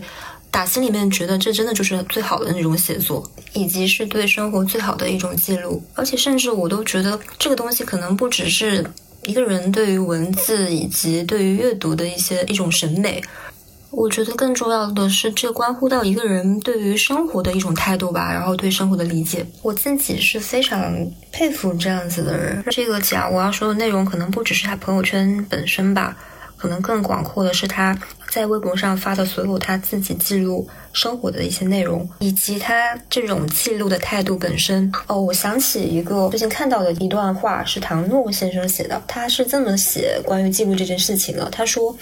人类发明了文字，然后并且懂得怎么去印刷成书籍，因为如此。”我们便不再徒然无策的只受时间的摆弄和宰制，我们甚至可以局部的、胜负意义的击败时间。我觉得像李文亮这些文字，就是真正的从记录本身很从容的击败了时间。然后我第二个提名的是意大利的那个阳台音乐会，我当时也是在微博上看到的。我当时还记得转了一条，我就说我等疫情结束，我一定要去意大利。我觉得这个呃选为最符合人心奖应该是挺好理解的，但我可。可能不是从这个公共空间这个领域去想的，呃，我想的可能是更小的一个点，就是我会觉得他这个阳台音乐会，他的这种表演，真的就是真正的呈现了，告诉了我们什么叫艺术，就是艺术这个东西到底能给人们带来什么东西。它可能并不会带来更多的一些物质上的一些影响，一些更长远的那种精神影响，但是可能就是在那一刻，嗯，就那一刹那，那天下午，然后你知道伴随这些音乐的声音，你知道一些东。东西落在了人们的心里面，然后改变了那么一点点东西，我觉得这个东西就足够了。我甚至想起了，就是嗯，不知道你们记不记得，就是疫情期间，其实四月份的时候，四月初其实有一次北京有一次悼念活动，然后在那天上午是大家在新闻上其实有公布说，大家可以有车的司机可以长鸣那个长按那个喇叭，然后鸣笛，大概是五分钟的这么一个时长。如果我没有记错的话，哦，我特别记得那天我是我刚睡醒不久，然后就。突然间，呃，这个时刻又到来了，我就听到楼下的那个那个小路上那个车，真的就是陆陆续续，我听到了一辆、两辆、三辆，慢慢开始，大家开始摁起了那个喇叭，最后那个声音合在一块儿，然后长长的五五分钟里面，我觉得在那五分钟里面，因为我住在二楼，就特别特别的清楚。我觉得我听到的时候，我觉得我心里面是有被触动到的，然后我就会去想这个触动的东西到底大概是什么东西，而且我会想说，因为当时还怀疑这种从国家层面下达这种悼念的活动，你有时候会觉得它有点形式主义。那这个形式主义背后有价值吗？有意义吗？我当时呃想明白的一点就是，就是我必须得承认我在那五分钟里面受到的那种触动感，听到那些些喇叭声，我会觉得，嗯，在那五分钟里面有很多很多人跟我想法是一样的，不管在这个五分钟这个时间之前还是之后，他们可能会有一些想法上的改变，然后可能会对疫情或者对这段历史有不同的一些一些态度上上的转变吧。但你不能否认的是，那五分钟里面，你的内心曾经被触动过。这个可能说的有点远啊，但是我自己觉得，它本质上跟这个意大利的这个阳台演奏给我的感觉是一样的。然后前者是一种艺术吧，后面可能算是一种悼念，但是它都是人在公共空间里面，然后彼此形成某一种很很特别的连接跟共振的一个东西。因为杨宙选了这个意大利阳台音乐会这个事情，其实最开始我们在列这个内容的时候，我也有想到这件事情，就当时确实非常非常安慰人。就是，呃，我前几天又重新看了一下他那个视频，就是你能够非常明显，首先它是一个非常开阔的一个小区环境，然后它那个镜头环形的小对环形，然后当时正好是太阳要落山的时候，有太阳照到对面的那个楼。他那个镜头就是旁边还有小孩的哭声，是这个这个小提琴家，他应该是他的女儿，一个小婴儿。然后他那个手机镜头放下去，就是下面在那个巨大的广场上，零零散散的坐坐了很多居民，他们戴着口罩在那里听，就是这个小提琴的声音，就是整个的这个画面和音乐都非常让人感动。嗯嗯，而且这个意大利阳台音乐会，我觉得有一个特别。特别的地方是在于阳台这个位置，其实，在我们其实上半年整个是一个公共空间消失的。大半年嘛，但其实阳台它其实是以一个小型的，它变成了一个小型的公共空间。就是我觉得那个阳台非常好的地方是它是开阔的嘛，不像就是其实我们中国很多阳台都被封起来了，你就变成你自己家内部的一个环境。但其实阳台它本身就是可以作为一个半开放式的公共空间存在的。我觉得这个是这件事情里面除了小提琴手带来这种古典音乐这种艺术的感染力之外，我觉得特别重要的一个部分就是这种公共空间的意义。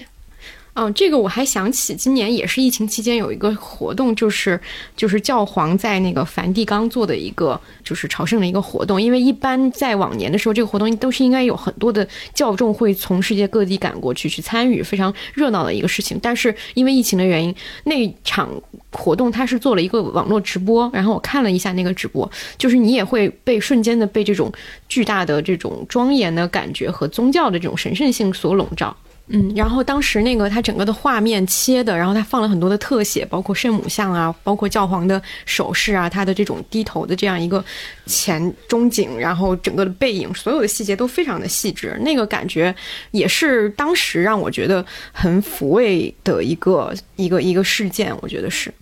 下一个下一个嘉宾跟我们节目也颇有渊源，因为我们之前有有一期节目叫《国产综艺的新观察》，嗯，然后其中我们就重点聊一聊他的《仅三天可见》，包括《仅三天可见》其实也是去年我们的年度最有新意的内容。是，然后这个嘉宾就是姜思达。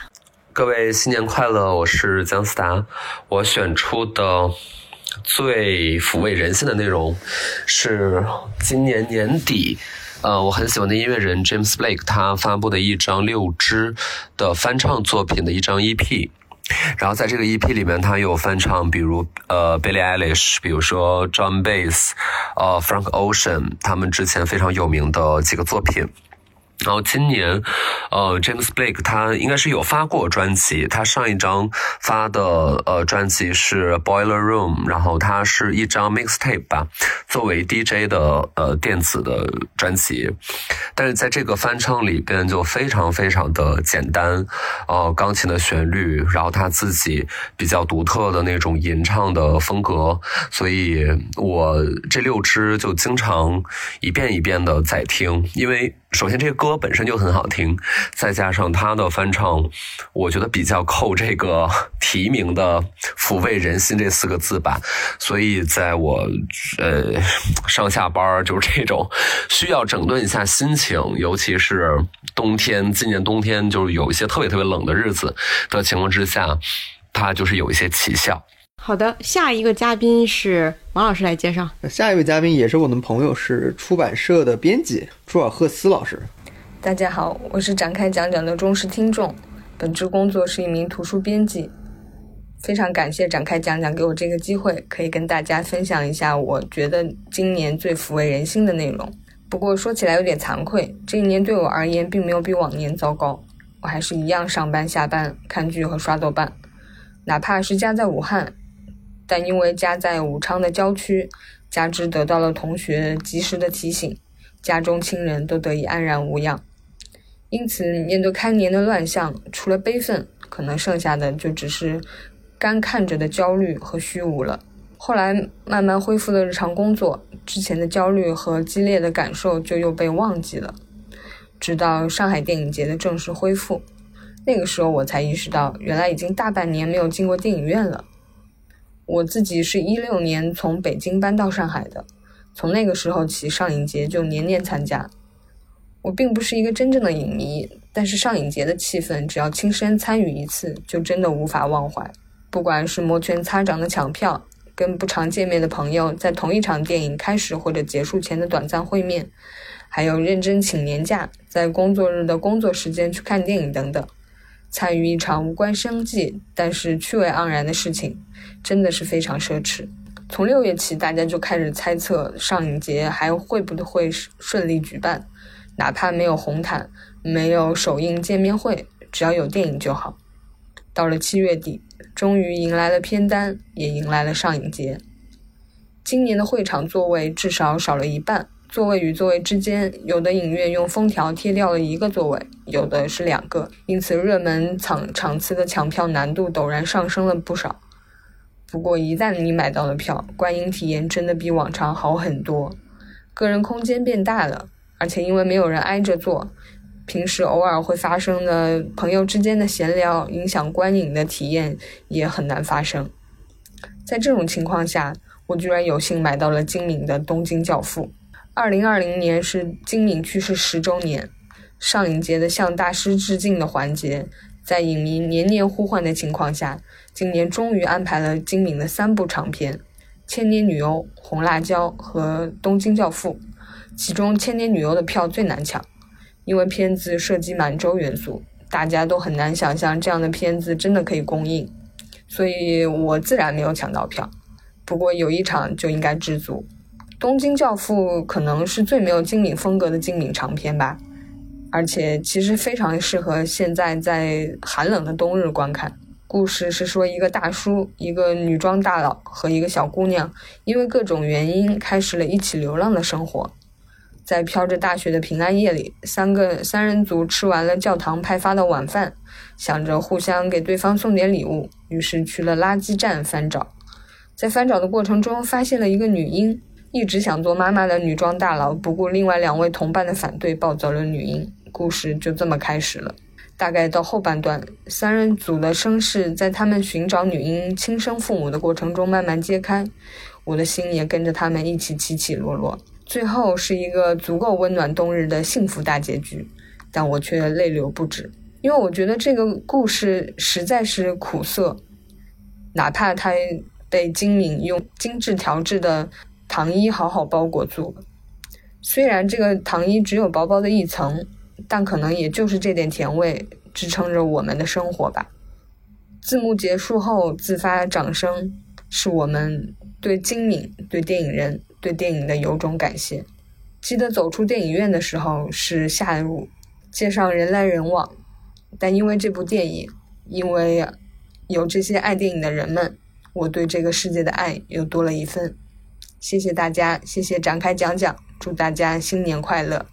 我觉得他说的这个抚慰人心，在于你在半年的时间都没有进到电影院之后，你又看的是一个精敏的一个非常温柔，但是其实也很残酷的一个片子，会有一个特殊的感觉。嗯嗯。接下来依然是傅玉庆的最抚慰人心的内容，他带来的分享是一个播客。我还想推荐两集，二零二零年给我带来很多安慰的播客采访。播客叫做《马里欧陪你喝一杯》，采访对象一集是台湾大学数学系教授李莹莹，另一集是台北一零一，就是那栋大楼的总经理张振雅。两位现在应该都五十多岁，在各自的职业领域都非常有成就。